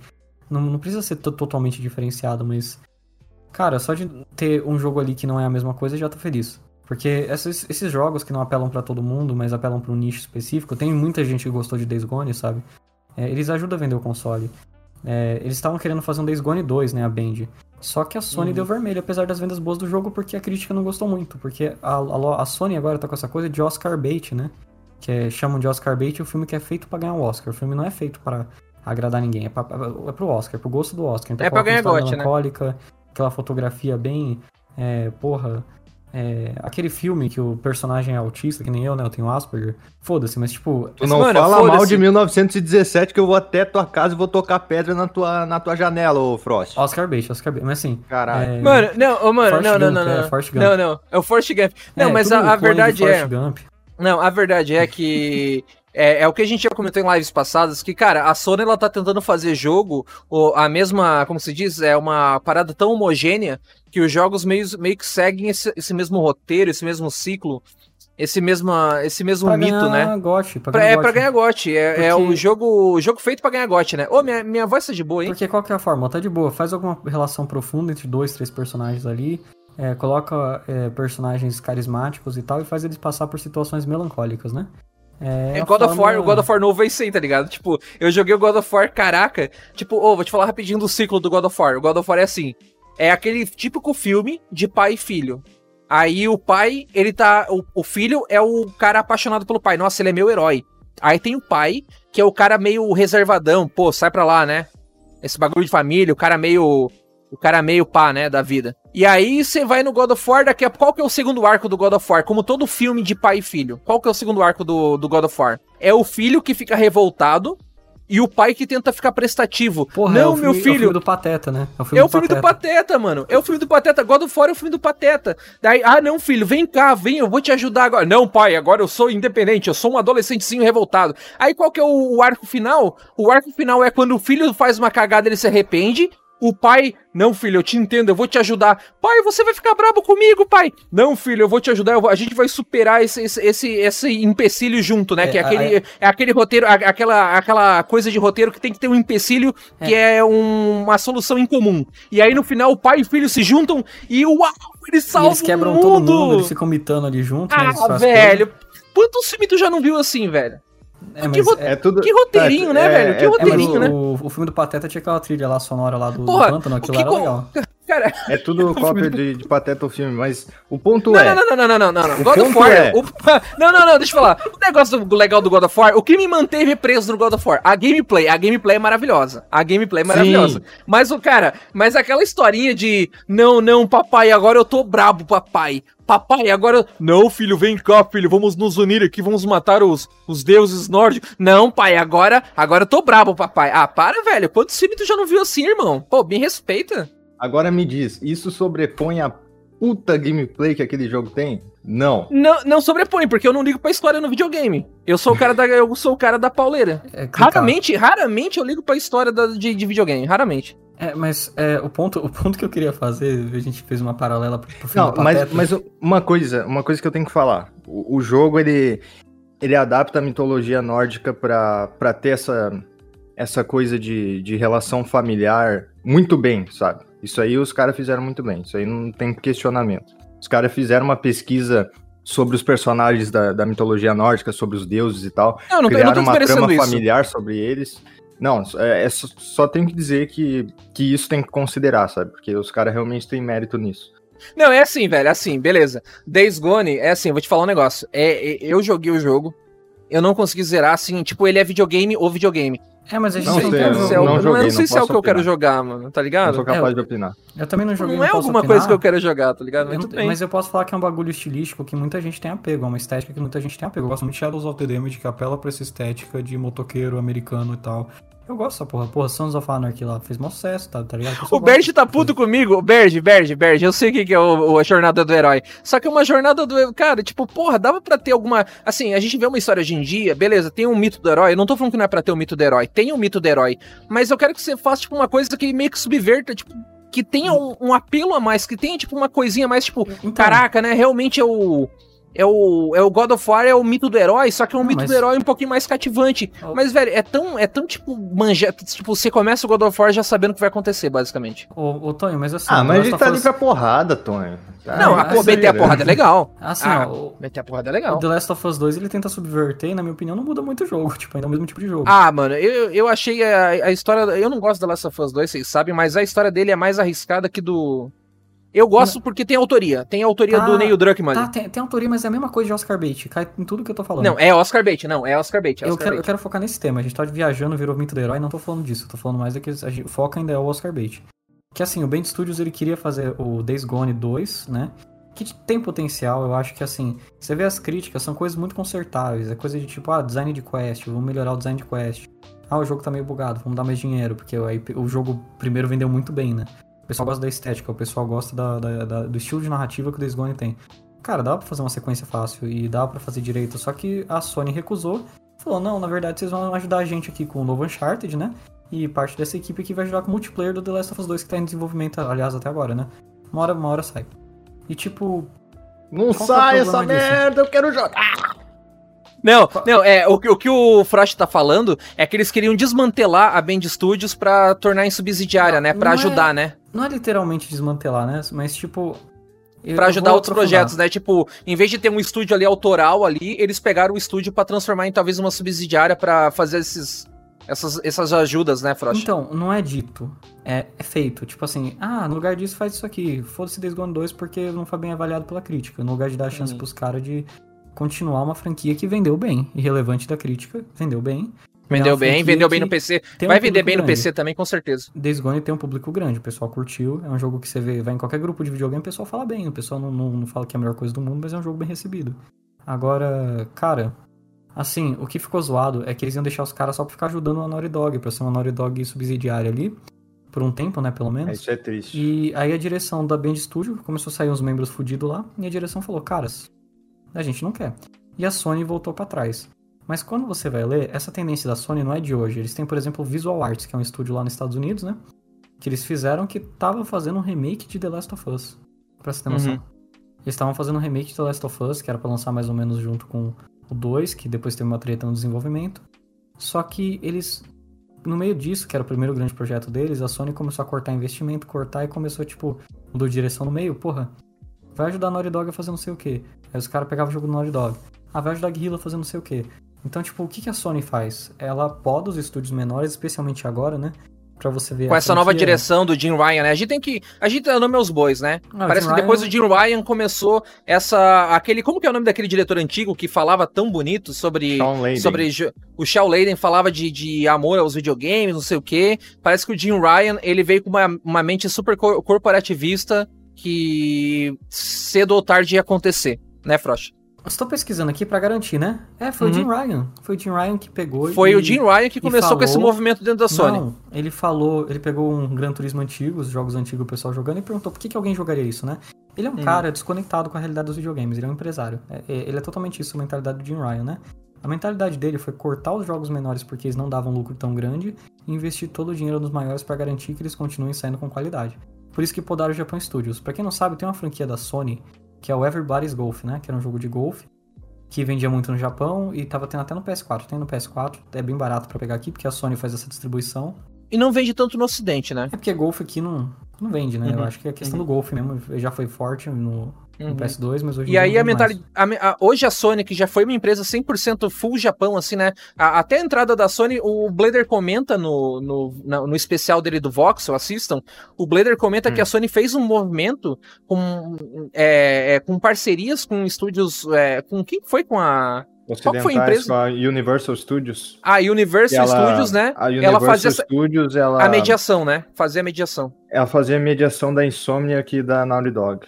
Uhum. É, a, mas... Sony, a Sony chegou como uma empresa totalmente japonesa, totalmente enraizado, né, com os costumes japoneses no ocidente, e agora parece que a Sony tá renegando isso, né, no, cuspindo no prato que comeu, né? É. A Sony aí podando estúdios japoneses, e o próprio Jim Ryan falou, tipo, porra, uma coisa que só vende no Japão, por que, que a gente vai querer isso, né? Basicamente é. foi isso que ele falou. E o Everybody's Golf, tipo, ele foi podado por causa disso, e junto o Japan Studio foi podado por causa disso, porque são jogos focados no público japonês ou experimentais. Então, tipo, eles não têm interesse em coisas assim, coisas que não dá para fazer marketing global. Eles querem hum. ocidentalizar. Aquela proibição das, das tetas de anime, né? Como chamam disso, hum. né? Que foi aquela coisa deles censurarem mais os jogos japoneses no. Censuraram no Devil May Cry também, a bundinha da, da, da Trish e é, tal. E é Teve focado, algumas censuras. É focado no ocidente, que Cyberpunk eles não tocam, sabe? É pra deixar o uhum. jogo é, japonês mais palatável e para transformar o console num videogame. É, da pro, família. Pro Dude Bro, pro Dude Bro, pro cara que vê Avengers, tá ligado? Porra, olha ali, o, o Homem-Aranha. O Dude não... Bro, essa palavra é perfeita. É, o, o humano, né? O, o, o Shed. O Reddit, né? O usuário do... O usuário do Reddit ali, poder jogar o jogo. Cara, aquele, aquele meme do, do nosso grupo lá, mano. o, o, o Reddit do Jack Frost lá, é, muito o bom. consumer, né? O consumidor. O consumer, né? Us, sabe, tipo, é, é eles, querem focar eles querem focar nesse público. E eu não vejo Uhum. problema. Mas eu vejo um problema criativo nisso, porque tinha muito estúdio criativo ali. Eles estão eles estão homogeneizando, né, o catálogo deles, essa que é a realidade. Eles estão querendo apelar pra coisa que mais dá certo neles, mas eles, e eles estão querendo investir todo esse dinheiro pra garantir que dê certo. Então a Naughty Dog deu certo, bota toda a grana lá. Mas Hum. eles não estão vendo o, o malefício criativo que isso pode gerar. Porque assim, Uhum. vamos ser honestos. a- Primeiro mercado, qual que é a consequência disso? A gente vai ter exclusivos menos diversos. Quando tem exclusivo menos diverso, você entra nessa crise do pessoal não comprar, porque não tem um jogo exclusivo que carregue o console pra eles, porque especialmente início Uhum. de geração, o que importa são os jogos pra fanbase fiel, que é o cara que vai pagar caro no seu console, sabe? Cara, eu acho que a grande discussão aqui, Frost, é o nosso medo da, da, dessa restrição de criatividade por causa desse, dessa, desse anseio da Sony de fazer jogos Oscar Bates, né? De jogo pra ganhar a GOT, né? O GOT Bait, né? Ah, então, o segundo é, coisa que eu queria falar é que o malefício principal é muito mais pra parte criativa e pra parte de game design, sabe? Porque, cara, a Japan Studios, ela, você já pra pensar que VB Ribbon é um jogo que pega qualquer música que você colocar no PS1 e ela cria um level baseado nisso? Tipo, Doideira. Cara, é muito louco. Você já pra pensar que Gravity Rush é um dos, um dos únicos jogos do Vita que usava direito todos os controles do Vita? E Tô de traseiro, tudo. é, é outro nível isso aí. Cara, eu tô, eu tô jogando Gravity Rush enquanto eu falo com vocês. Cara, esse jogo é genial, velho. Puta que pariu. Eu, eu, eu quero. Se alguém me desse uma passagem pra. pra... Onde é que é a sede da, da Sony agora? Não é mais no Japão? Se alguém me desse uma passagem sede- pra, pra cidade da sede da Sony, eu pegava uma pedra e tocava na janela do, do Jim Ryan. Puta que pariu. Mas só uma, cara. Tem que ser umas 10, É. umas 20. Eu tocava quatro por, eh, pra contar eu, o Frost, tu, o Megazon. Fato. É, então, é, no caso, eu ainda acho que até é bom pros games isso acontecer, porque eles estão fora da Sony. O Japan Studios vai parar de ser aquela empresa que fica ajudando a empresa, que ela ficou, ficou assim por um bom tempo, apesar de ter um jogo ou outro deles por aí. O, Sim, o pessoal do pra- pra dar- Studios fundou, né, o Toyama lá, ele fundou o estúdio dele, e ele tá fazendo o jogo de terror dele. Isso é bem mais legal do que se ele ficar preso na Sony ali, dando suporte pro próximo remake da Bluepoint, né? Sim, velho, pra, Uhum. ah, pra quem não, não sabe, o Gravity Rush ele é da Japan Studios e a Japan Studios antes era. eu- não sei se era de fato, assim, efetivamente ah, supervisionada por ele, mas que- quem era o cabeça de lá basicamente era o Keiichiro Toyama, que foi o, o diretor do primeiro Silent Hill, criou Silent Hill. E fez o Gra- Gra- Gravity Rush e alguns outros jogos aí. É Siren, mas. né? Siren também? Siren que me lembra dele, sim. E, porra, ima- imagina tu ter esse cara na tua empresa e tu deixar ele ir assim. Meu Deus Uhum. do céu. É complicado. Então, a questão que eu quero falar sobre é, o Japan Studios e toda a postura da Sony é cada vez estamos tendo um catálogo mais é, homogêneo, né, na Sony e um Uhum. investimento muito menor em jogos diferentes por parte dela. Não, é é, a gente tem que deixar ver. claro, é homogêneo no mau sentido, né? É tudo igual, os jogos vão ficar cada vez mais iguais porque eles vão ficar cada vez mais direcionados ao que tá vendendo na época. E, Uhum. o e eles não notaram essa tendência que tem do game design, né? Que quando se repete muito a mesma coisa, o pessoal começa a parar de gostar. Que é o caso do Assassin's Creed. Copiou aquele mapa esquema de torre por anos, né? A franquia Assassin's Creed e todos os jogos da Ubisoft subsequentes. Cara, eles destruíram o game design daquilo. Todo jogo que usa esse game design fica cansativo hoje em dia porque o pessoal tá cansado. E, tipo. Além de ser totalmente tipo, averso disso, né? É, é triste pros, pros, pros jogos, né? Você vê as, a EA Games, a EA Games investindo em indie, em jogo Double A e tal, os- o jogo lá dos Joseph Fares, né? O Uhum. It Takes Two. Você tá É um vendo Double várias A. empresas grandes olhando esses jogos Double A e, né, o. Hellblade, essa coisa, o- com outro olho, e você tá vendo a Sony retrocedendo numa coisa que eles sempre permitiram dentro de lá, né? Que vocês lembram Uhum. que Ico, Ico é produto do- da criatividade da Japan Studios, Shadow of the Colossus também foi? Tipo, dois dos maiores clássicos da história dos games, sabe? Saiu da Japan Studios. Cara, Tipo, é o que a gente falou, com o Lipe também é muito fã da Japan Studios, a gente falou no Dump 16. Vai lá olhar o Dump 16, a gente falou sobre a Japan Studios também. Não, é, é- é que tem, tem muita gente que, que, que pode estar. pode estar apoiando isso totalmente, porque. né? tipo, Porque a gente vai ter mais The Last of Us, né? Não vai ter mais jogos. Passou a gostar de PlayStation, assim, a partir de, sei lá, PlayStation 3, daí não pegou toda a parte, toda a época do PS2, que, nossa senhora, foi o ápice da, da Japan Studio e, e de toda a divisão japonesa da, da Sony. Mas não se Hum. preocupa, a gente vai ter vários jogos poggers aí, né? Vários momentos poggers pra gente Vários jogos palma, Twitch, pra jogo, jogo, jogo Twitter. comprar dos, dos, dos, A gente vai ter 250. muito jogo Twitter. Foda-se jogo como, né, forma de expressão, forma é, para explorar mecânicas novas. Criativo e tal.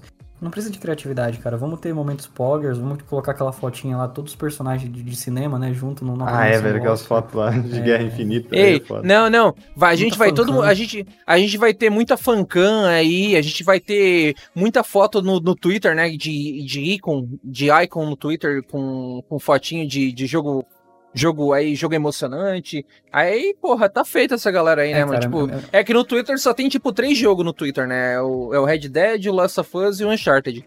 É as únicas três fotos de perfil que tu acha no Twitter, na bolha gamer do Twitter. É, mas a conclusão, conclusão é, menos jogo, mais fancam, cara. É isso que eu penso sobre essa situação. Fancam só- vem de jogo. O jogo não. É, mano. É o, é o E a- e a- fancanismo fan- cultural. mano, É o- Mano, mano, a fancam, a fancam do, do Life is Strange True Colors saiu, no- tipo, 15 minutos depois que o jogo foi anunciado, saiu a fancam, cara. Os caras são muito brabo, na moral, mano. Os caras são muito brabo. Não mexe com, a com as K-Popper, mano. Elas são braba, mano. Ah, cara, mas assim, minha opinião é que é o fancanismo cultural, né, cara? Da Sony aí financiando o fancanismo cultural. cultural. Ai, ai.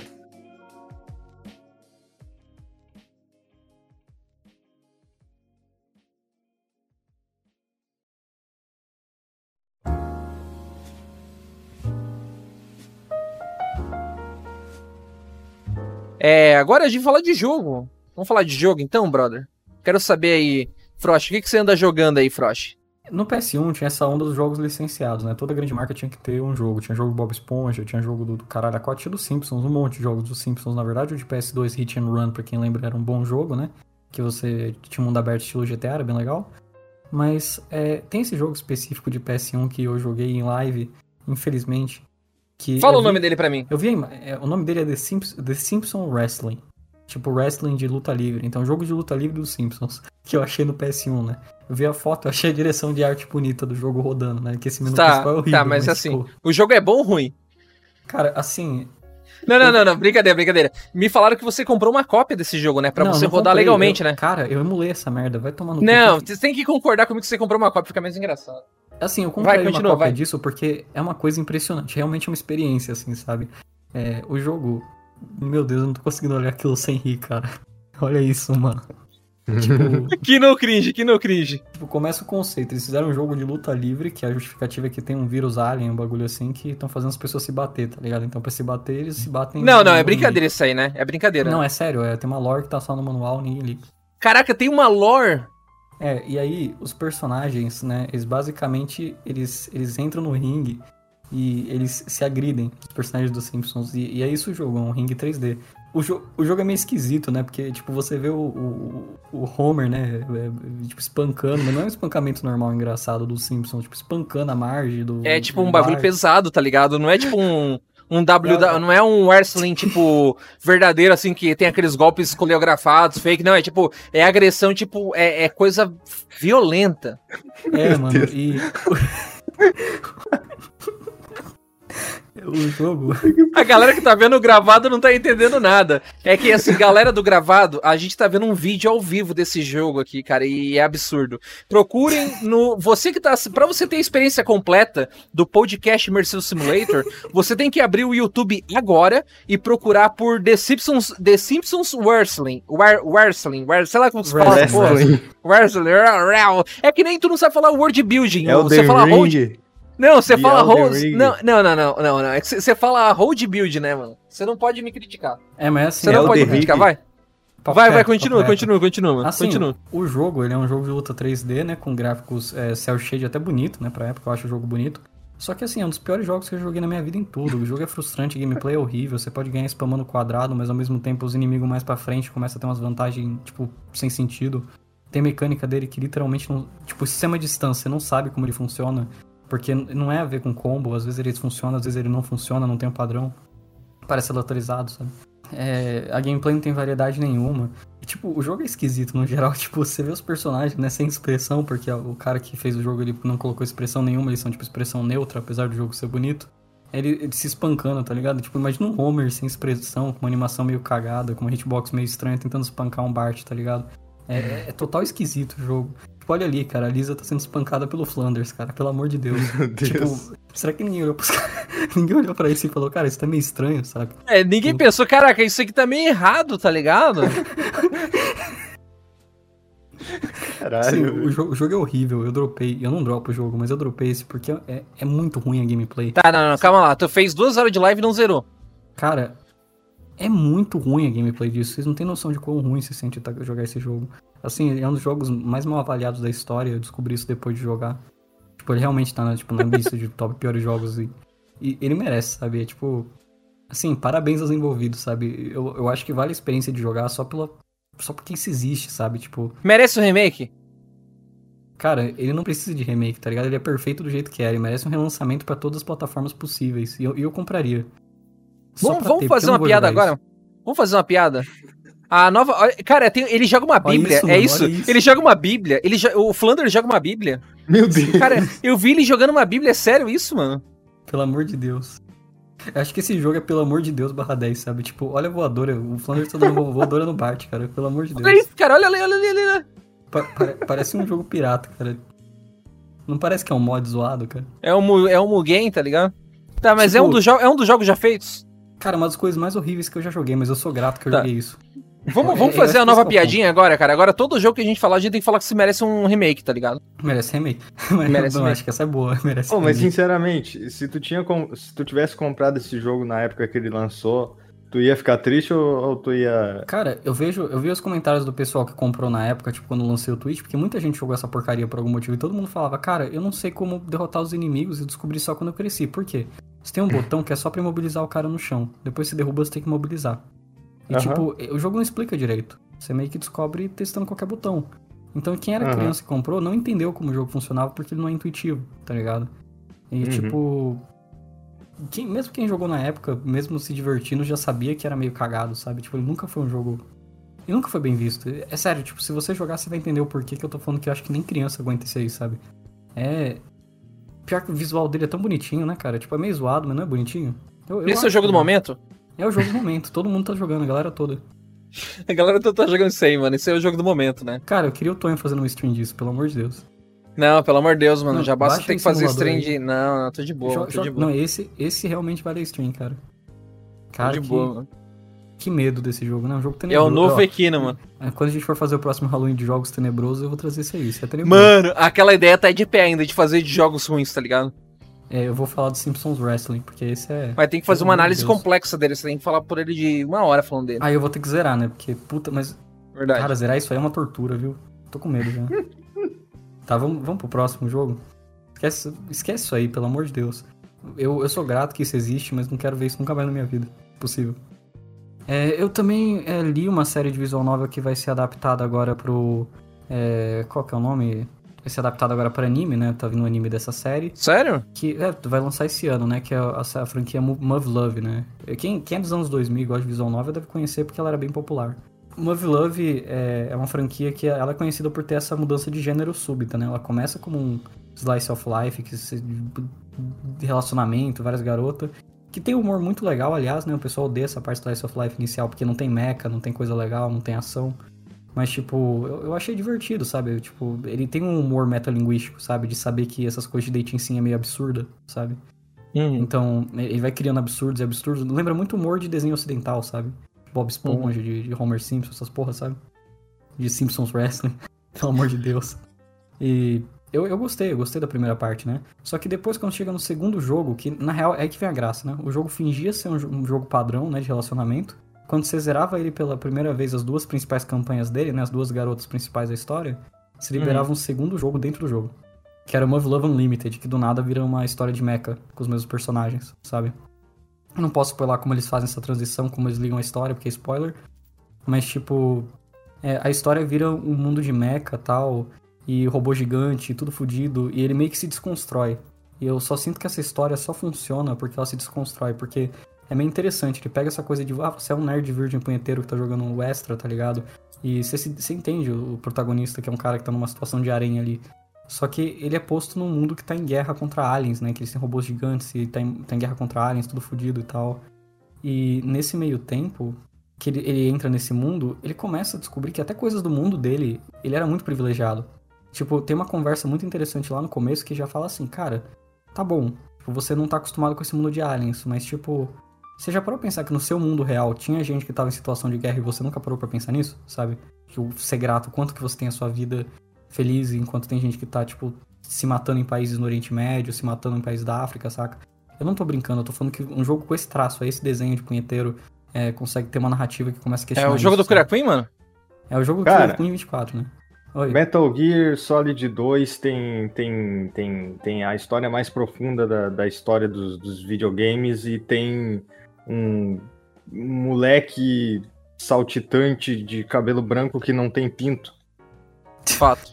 Não, mas então, aí que vem uma coisa. Esse jogo, a franquia Love Love, né, que depois que ele pega essa parte mecha, ela é muito inspirada por Metal Gear Solid. Sem piada, tipo, tem muita referência a Metal Gear. Dá pra ver quando você vê ele fazendo world building, né, a palavra maldita, a construção do mundo do Love Love. Dá pra ver que eles pegaram Metal Gear como referência, porque é o mesmo, mesmo esquema de Metal Gear de história alternativa, sabe?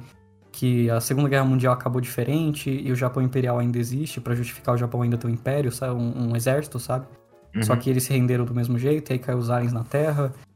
E a parte erogue, ela é importante pra história, porque ela, ela realmente pega nisso, sabe? Eu não sei se Love Love funcionaria se não fosse um erogue. Porque é, import é realmente importante, sabe? Tipo, é difícil você tirar a parte sexual da história e fazer ela não ela funcionar, porque é, parte dela é um tapa na cara nisso. É um sabe? jogo sexual, então, mano? É, não tô querendo falar que é uma história que critica dating sim, mas ele usa essas coisas, né? Ele pega todos esses elementos que usam no jogo pra construir uma coisa que só pode funcionar com aquele es- estilo, sabe, Tonho? Ele só funciona porque é um dating sim. Mas ao mesmo tempo ele tem, ele tem uma história política é, ab- absurda. Mano, mas, mano, E- cai na- entra na Cara- piada, cara. O jogo do sexo, cara. É o jogo do momento. O jogo Não, do é jogo sexo. de sexo, mas eu queria dizer que eh, também tem uma construção de horror nesse jogo absurdo e interessante, né? Esses aliens que invadiram a Terra, é descrito desde o primeiro que eles são muito aterrorizadores, que eles conseguem derrubar avião em voo a não sei quantos quilômetros, que o motivo que eles usam robô gigante é por causa da, da questão da movimentação do robô gigante, sabe, e tal. E que eles têm umas classes de laser, pá. Mas eles não mostram os aliens até metade do terceiro jogo, tá ligado? Uhum. E, tipo, você só vê sombra deles. E na hora que você vê eles, você vê que o game, tipo. Não tem pornô de avião no jogo? Não, não. Mas, tipo, na hora que aparecem os aliens, realmente são algumas das coisas mais horríveis que eu já vi na minha vida. Papo reto. Sério? Não, eh, pesquisa aí.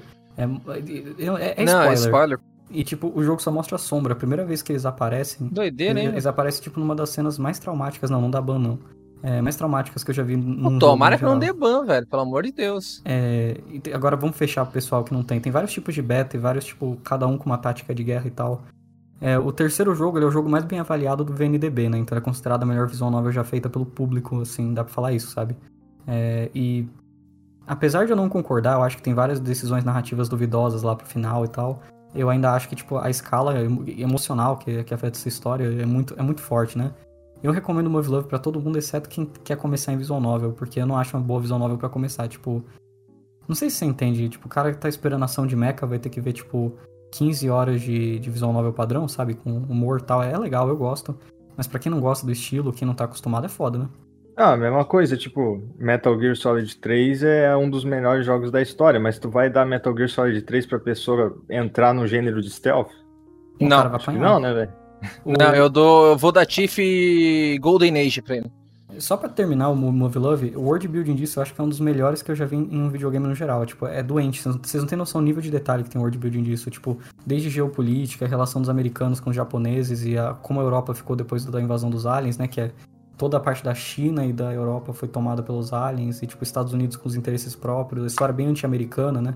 Tem até uma metáfora para as bombas nucleares, que são as G-bomb, que são a bomba gravitacional que eles tacaram no Japão e fudeu todo lugar. Mas eles, tipo, basicamente limparam os aliens e os americanos têm, os japoneses são ressentidos com os americanos, sabe? Tipo, tem um sentimento anti-americano bem forte nesse jogo, sabe? Uhum. Uhum. Aí, É. aí é bom. Não, aí eu achei bom. Se tem única sentimento coisa- anti-americano, é bom. A única coisa tematicamente duvidosa pra alguns é que o jogo ele apoia muito o militarismo. Ele pode não ser pró- pró-guerra, mas ele realmente defende que o, o militar, né, a unidade militar é importante pra existência de uma nação. E ele, hoje Cara, em dia, a é- maioria das histórias pinta os militares geralmente de modo mais negativo, totalmente compreensível pelo contexto que a gente vive, mas Love Love tenta mostrar essa realidade que, tipo, quando as coisas estão fodidas, você vai precisar, às vezes, de um, de um exército, sabe? E é meio difícil a gente falar isso numa realidade que a gente não precisa, sabe? Uhum. Então, eu- ele fez eu parar pra pensar nessas questões.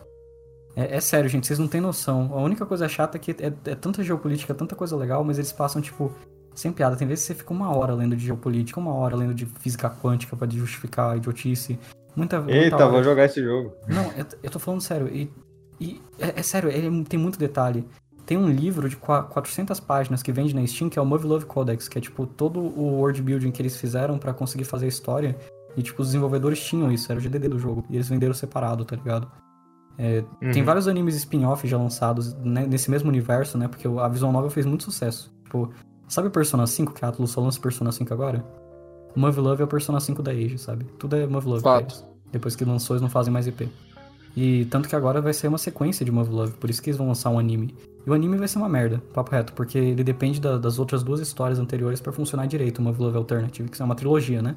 Movie Love Extra, é, Unlimited e o último que é o Alternative, que vai ser o adaptado, que é o melhor, mas ele exige os outros. Vai sair horrível. Mas, mas eu recomendo muito. Esse, esse, esse jogo fez eu levar umas, umas garotas de anime de cabelo colorido fazendo sinal militar como algo sério e quase chorar com isso, sendo que é algo totalmente estúpido visualmente, é algo que você passou de caralho, que merda é essa. Então eu recomendo, eu acho que ele me convenceu que isso pode ser útil. Não, mano, é que assim, como o teu jogo é mais meme, Blader, eu quero que tu fale primeiro. Cara, desde o início esse jogo. Eu, eu achei que a Capcom não ia conseguir fazer um negócio tão desleixado, mano, mas eles, eles conseguiram se, se superar na questão de reciclagem de, de asset e, e num jogo tão sem inspiração, cara. Puta que pariu. Porque é basicamente um jogo que tu tem que. Tu tem os heróis ali de Resident Evil. Uh, três homens, três mulheres. Vocês têm que se matar. Quem morre vira uma arma biológica. E nesse jogo o Nemesis é mais fraco que o, o Mr. X transformado, que não faz sentido nenhum. Questão de balanceamento top, hein, mano? É, é basicamente isso o jogo. Aí tem que ir se matando e, e, ver quem faz mais ponto e é isso, sabe? Não tem mais nada. É, é um não jogo... tem, não tem uma, uma proposta competitiva, não tem nada mais complexo, não. uma gameplay mais emergente, mais apurada. E aí. É, é, ver quem faz mais ponto, pega os negócios no cenário ali pra buffar o teu personagem. Tem as habilidadezinhas que vai do contexto do personagem, que às vezes não, não faz sentido nenhum. É Kino? Não. O Chris, o, o, ele tem a habilidade de ficar fortão, sabe? Ele faz e fica invulnerável. E ele dá um Caralho. socão assim. Uh, surge do nada aquela manopla lá que o, o Joe Baker pega na DLC. Daí ele bate no bicho e mata e tal. E o Leon, ele dá um chute e pega duas pistolas, igual no Resident Evil 6. Mano, Nossa, o Leon, o, o, Leon, o Leon faz mitada? Não. Não tem imitado do Leon? Não tem imitado do Leon. Esse jogo já tá fadado ao fracasso. Faz RAW, ah. tá ligado? Eu achei muito bom. Cara, uh, é assim, não tem o que dizer. O jogo é desbalanceado, assim, eu acho, porque uh, tem as habilidades, assim. A questão é, se tu pegou o negócio lá de, de se transformar no, no Nemesis ou no Mr. X, tu, tu detona todo mundo. Cara, sinceramente, assim, é, é um jogo tão pobre tão, tão simples assim, tão. É, é, todos os Cara, tu tem noção que todos os modelos de todos os personagens são reciclagem. Tipo, a, a RBD também. A, Quantas, aí... Acho que umas uma cinco pessoas devem ter trabalhado nesse jogo, né, bicho? Foi a Neobards Entertainment que trabalhou no, no Resident Evil Resistance. Então, Uh, tipo, eles. Caraca, eles eu nem lembrava do Resistance, eu nem lembrava desse jogo, velho. Eles terminaram o Resistance, só que o Resistance ainda tinha conteúdo para fazer, então eles estavam atualizando o Resistance. Aí começaram a fazer esse jogo aí. E, tipo, eles não são um estúdio muito grande. Eles são um estúdio relativamente pequeno.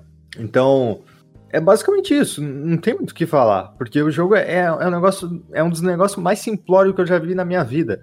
Umbrella Corp é melhor que isso aí, velho. É, é um jogo mais rico, tem o negócio do Umbrella Corp, que, que é Umbrella Corps, que eu falo Umbrella Corp porque eu, é, é a pronúncia correta, o negócio dele é que pouca gente jogou multiplayer de verdade, assim, partida fechada, porque o jogo sofria com falta de jogador. Aí, assim, daí pouca gente aproveitou as mecânicas dele, mas ele tem umas mecânicas bem interessantes, assim, de jogo é, de tiro em terceira pessoa, de, de equipe, assim, do, do combate melee dele também uh, de coisa tática, tipo de levantar portão mirando, subir escada mirando, uh, abrir porta mirando também, e usar zumbi como escudo, uh, um monte de coisa, sabe? Um monte de mecânica assim pequena que pode usar na tua gameplay para favorecer teu jogo.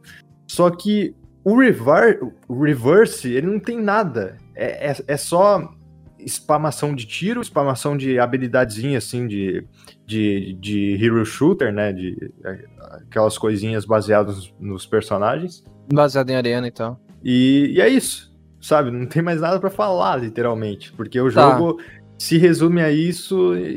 Ele já tá sofrendo com falta de jogadores na, na beta porque porque a beta foi um desastre assim de, em questão de conexão, né? Daí eles derrubaram o servidor muitas vezes e tal. Agora o servidor tá, de, tá derrubado. Então, esse jogo vai ser um fracasso ainda maior que o Resistance, eu acho. Nossa, nem lembrava do Resistance. Apesar desse jogo ser mais fácil de jogar que o Resistance, assim, porque o, o Resistance, ele tem todo aquele esquema de ser um jogo assimétrico. Assimétrico, que, que tem que fazer bastante coisa ao mesmo tempo. Esse aí é basicamente um mata-mata ambulante cheio de, de gente dedo no, naquele lugar e, e gritaria, sabe?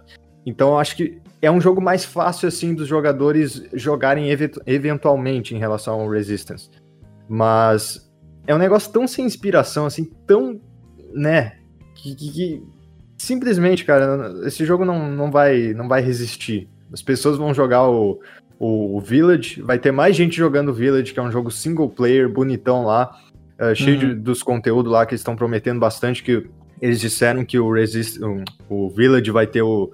Uh, vai ser um jogo tão denso quanto o Resident Evil 4 no sentido de variedade de inimigos e tal, de, de locais. Uhum. Isso aí eu fiquei bem feliz, porque Resident Evil 4, assim, as pessoas podem falar o quanto quiser de mal do jogo, mas ele tem variedade, isso aí é fato. O jogo tem bastante variedade. Pra padrão de Resident Evil, né? Mas é isso, mais gente vai ficar jogando o, o Village e o Reverse vai cair no esquecimento. Isso aí é. Caraca, oh, mas deixa eu falar um negócio. Um negócio da Capcom que ela faz é um movimento que ela faz de, de tentar emplacar um multiplayer, né, cara? Nunca consegue. E é, ela não consegue isso... porque ela, ela não faz o, o que daria certo. Porque todo mundo pede um, um Outbreak, assim, com um, um Resident Evil que tenha um início, meio e fim que seja co cooperativo. Só que ela não faz. Ela acha que, que o, o ponto é, é tu ter um monte de partida, assim, multiplayer que, que é infinito, sabe? Não precisa ser um jogo infinito, sabe? Faz o, o Outbreak ali, que uh, tenta desenvolver um fator replay bacana ali para os jogadores jogarem um tempo. Aí depois faz uma sequência e, e tal, mas Uh, ela acha que é isso, ela, ela, quer, ela quer entrar no meio competitivo ela quer que Resident Evil tenha o mesmo posto de Street Fighter numa Evo da vida, sabe? Esse é o problema. Ela não entende isso. Uh, aí fica surgindo esses negócios aí. Umbrella Corp. Merece remake, Umbrella Corp? Ah, eu sinceramente acho que sim, porque o jogo tem. Eu, joguei o jogo de verdade e ele tem potencial. Não, remake não. Eu, eu queria que surgisse um, um sucessor espiritual dele, com as mecânicas dele e tal que fizesse ele do jeito certo. Porque o problema do, do Umbrella Corps foi preço muito alto, o multiplayer não, não é muito intuitivo assim, sabe? E aquele modo campanha terrível, que nem, nem dá para dizer que é modo campanha. Se não tivesse aquilo, se fosse um jogo 100% multiplayer, e sei lá, lançasse de graça e vendia as skins ali, ou, ou lançasse bem barato, eu acho que ia, o jogo ia dar bom, sabe? Apesar de, claro, a jogabilidade não é perfeita e tal, mas uh, eu acho que dava para fazer um negócio legal, porque ele tem essência, sabe?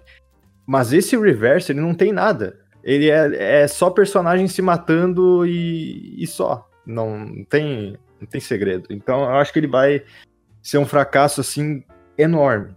Eu acho que ele, ele vai pegar, assim, um, um público por causa da, das pessoas que compraram o Village e, consequentemente, elas vão querer dar uma olhadinha no multiplayer, no multiplayer né? Porque compraram o jogo e vem junto. Mas, não. As pessoas se manterem jogando isso, até porque o jogo mesmo não, não tem incentivo nenhum para continuar jogando. É, é tá, ele vai. Coisa. Ele vai ser. Ele vai, ele vai vir junto com, com o Resident Evil 8, então. Uhum. É igual o Resistance veio com Resident Evil 3, né? Só que dessa vez, pelo menos, o Resident Evil 8 vai ser um jogo completo, né? Completo, entre aspas, o... é o que a gente espera, né? Que seja um é... jogo completo, com mais variedade de conteúdo, mais Tipo, Sim, um jogo de ponto... fato completo. Tipo, que o, o ponto que tu quer dizer que o Reverse ele vai ser só um extra mesmo, não vai ser algo que vai tomar conta da, da, das equipes e tal. É, assim, o, o, o Resistance ele também não tomou parte da, da equipe do, do R3. Só que a questão é que o R3 ele foi colocado em equipe secundária e essas equipes secundárias não, não eram tão experientes assim em fazer jogo. E uh, eu digo Resident Evil assim, grande, sabe? Tipo hum. o 2 e o, e o Resident Evil 7. Eles foram feitos pelos times principais da Capcom, por isso que eles foram bons. Mas o hum. R3 não foi. Ele foi por time secundário que uh, eu acho que eles receberam pouco tempo também, isso aí tem que considerar. Né? Às, uh, às vezes a, a, gente pega pesado com eles, mas eu entendo que deve ter rolado uma pressão ali da Capcom que foi bem injusta. Porque lançaram um ano, de... nem um ano depois, nove meses, eu acho, depois do. Uhum. Não, não, não, não, não foi. Foi um pouquinho mais de um ano, sim, mas de qualquer, de qualquer jeito. E o 8, o 8 a gente tem fé porque ele tá sendo feito pelo. Porque, por quem fez o Resident Evil 7 e o 2. É por isso. E o 3 é aquele caso, né? Ferrado. Mas Cara, é isso. Acho, acho, que a Capcom. Sabe que ela podia investir?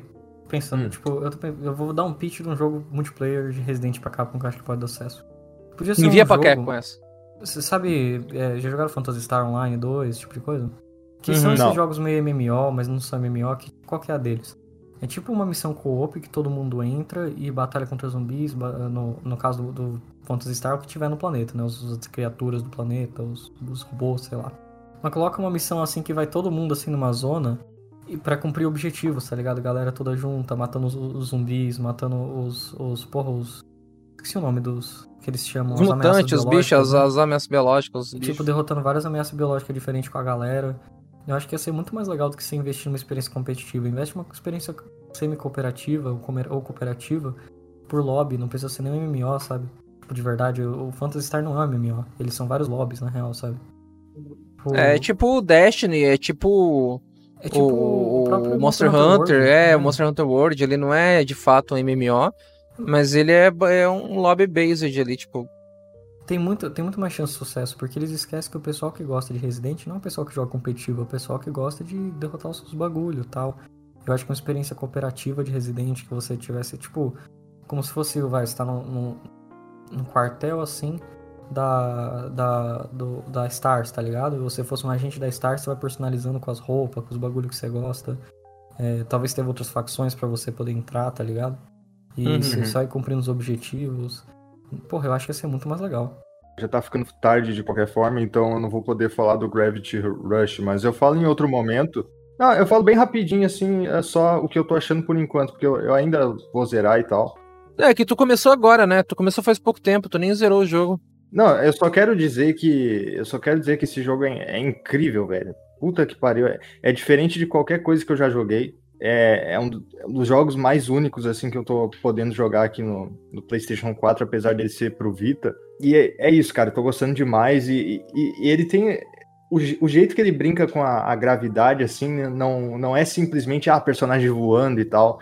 Ele, ele faz uns negócios uh, criativos, assim, no tá sentido de a, a personagem ela ter a habilidade de, de ficar deslizando, assim, como se fosse o Sonic, sabe? Deslizar no chão e, e ir rapidinho. E baseado nessa mecânica que, que é usado assim para andar rápido, eles fizeram. Uh, tem um nível no jogo que é basicamente uma pista assim gigante, que tem um cenário de lava assim que por ali vira um jogo do Sonic, basicamente, cara. Então, uh, o jeito que esse jogo brinca com, com o level design dele, com, com as mecânicas dele, tira proveito disso, é, é genial, cara. Muito foda o jogo.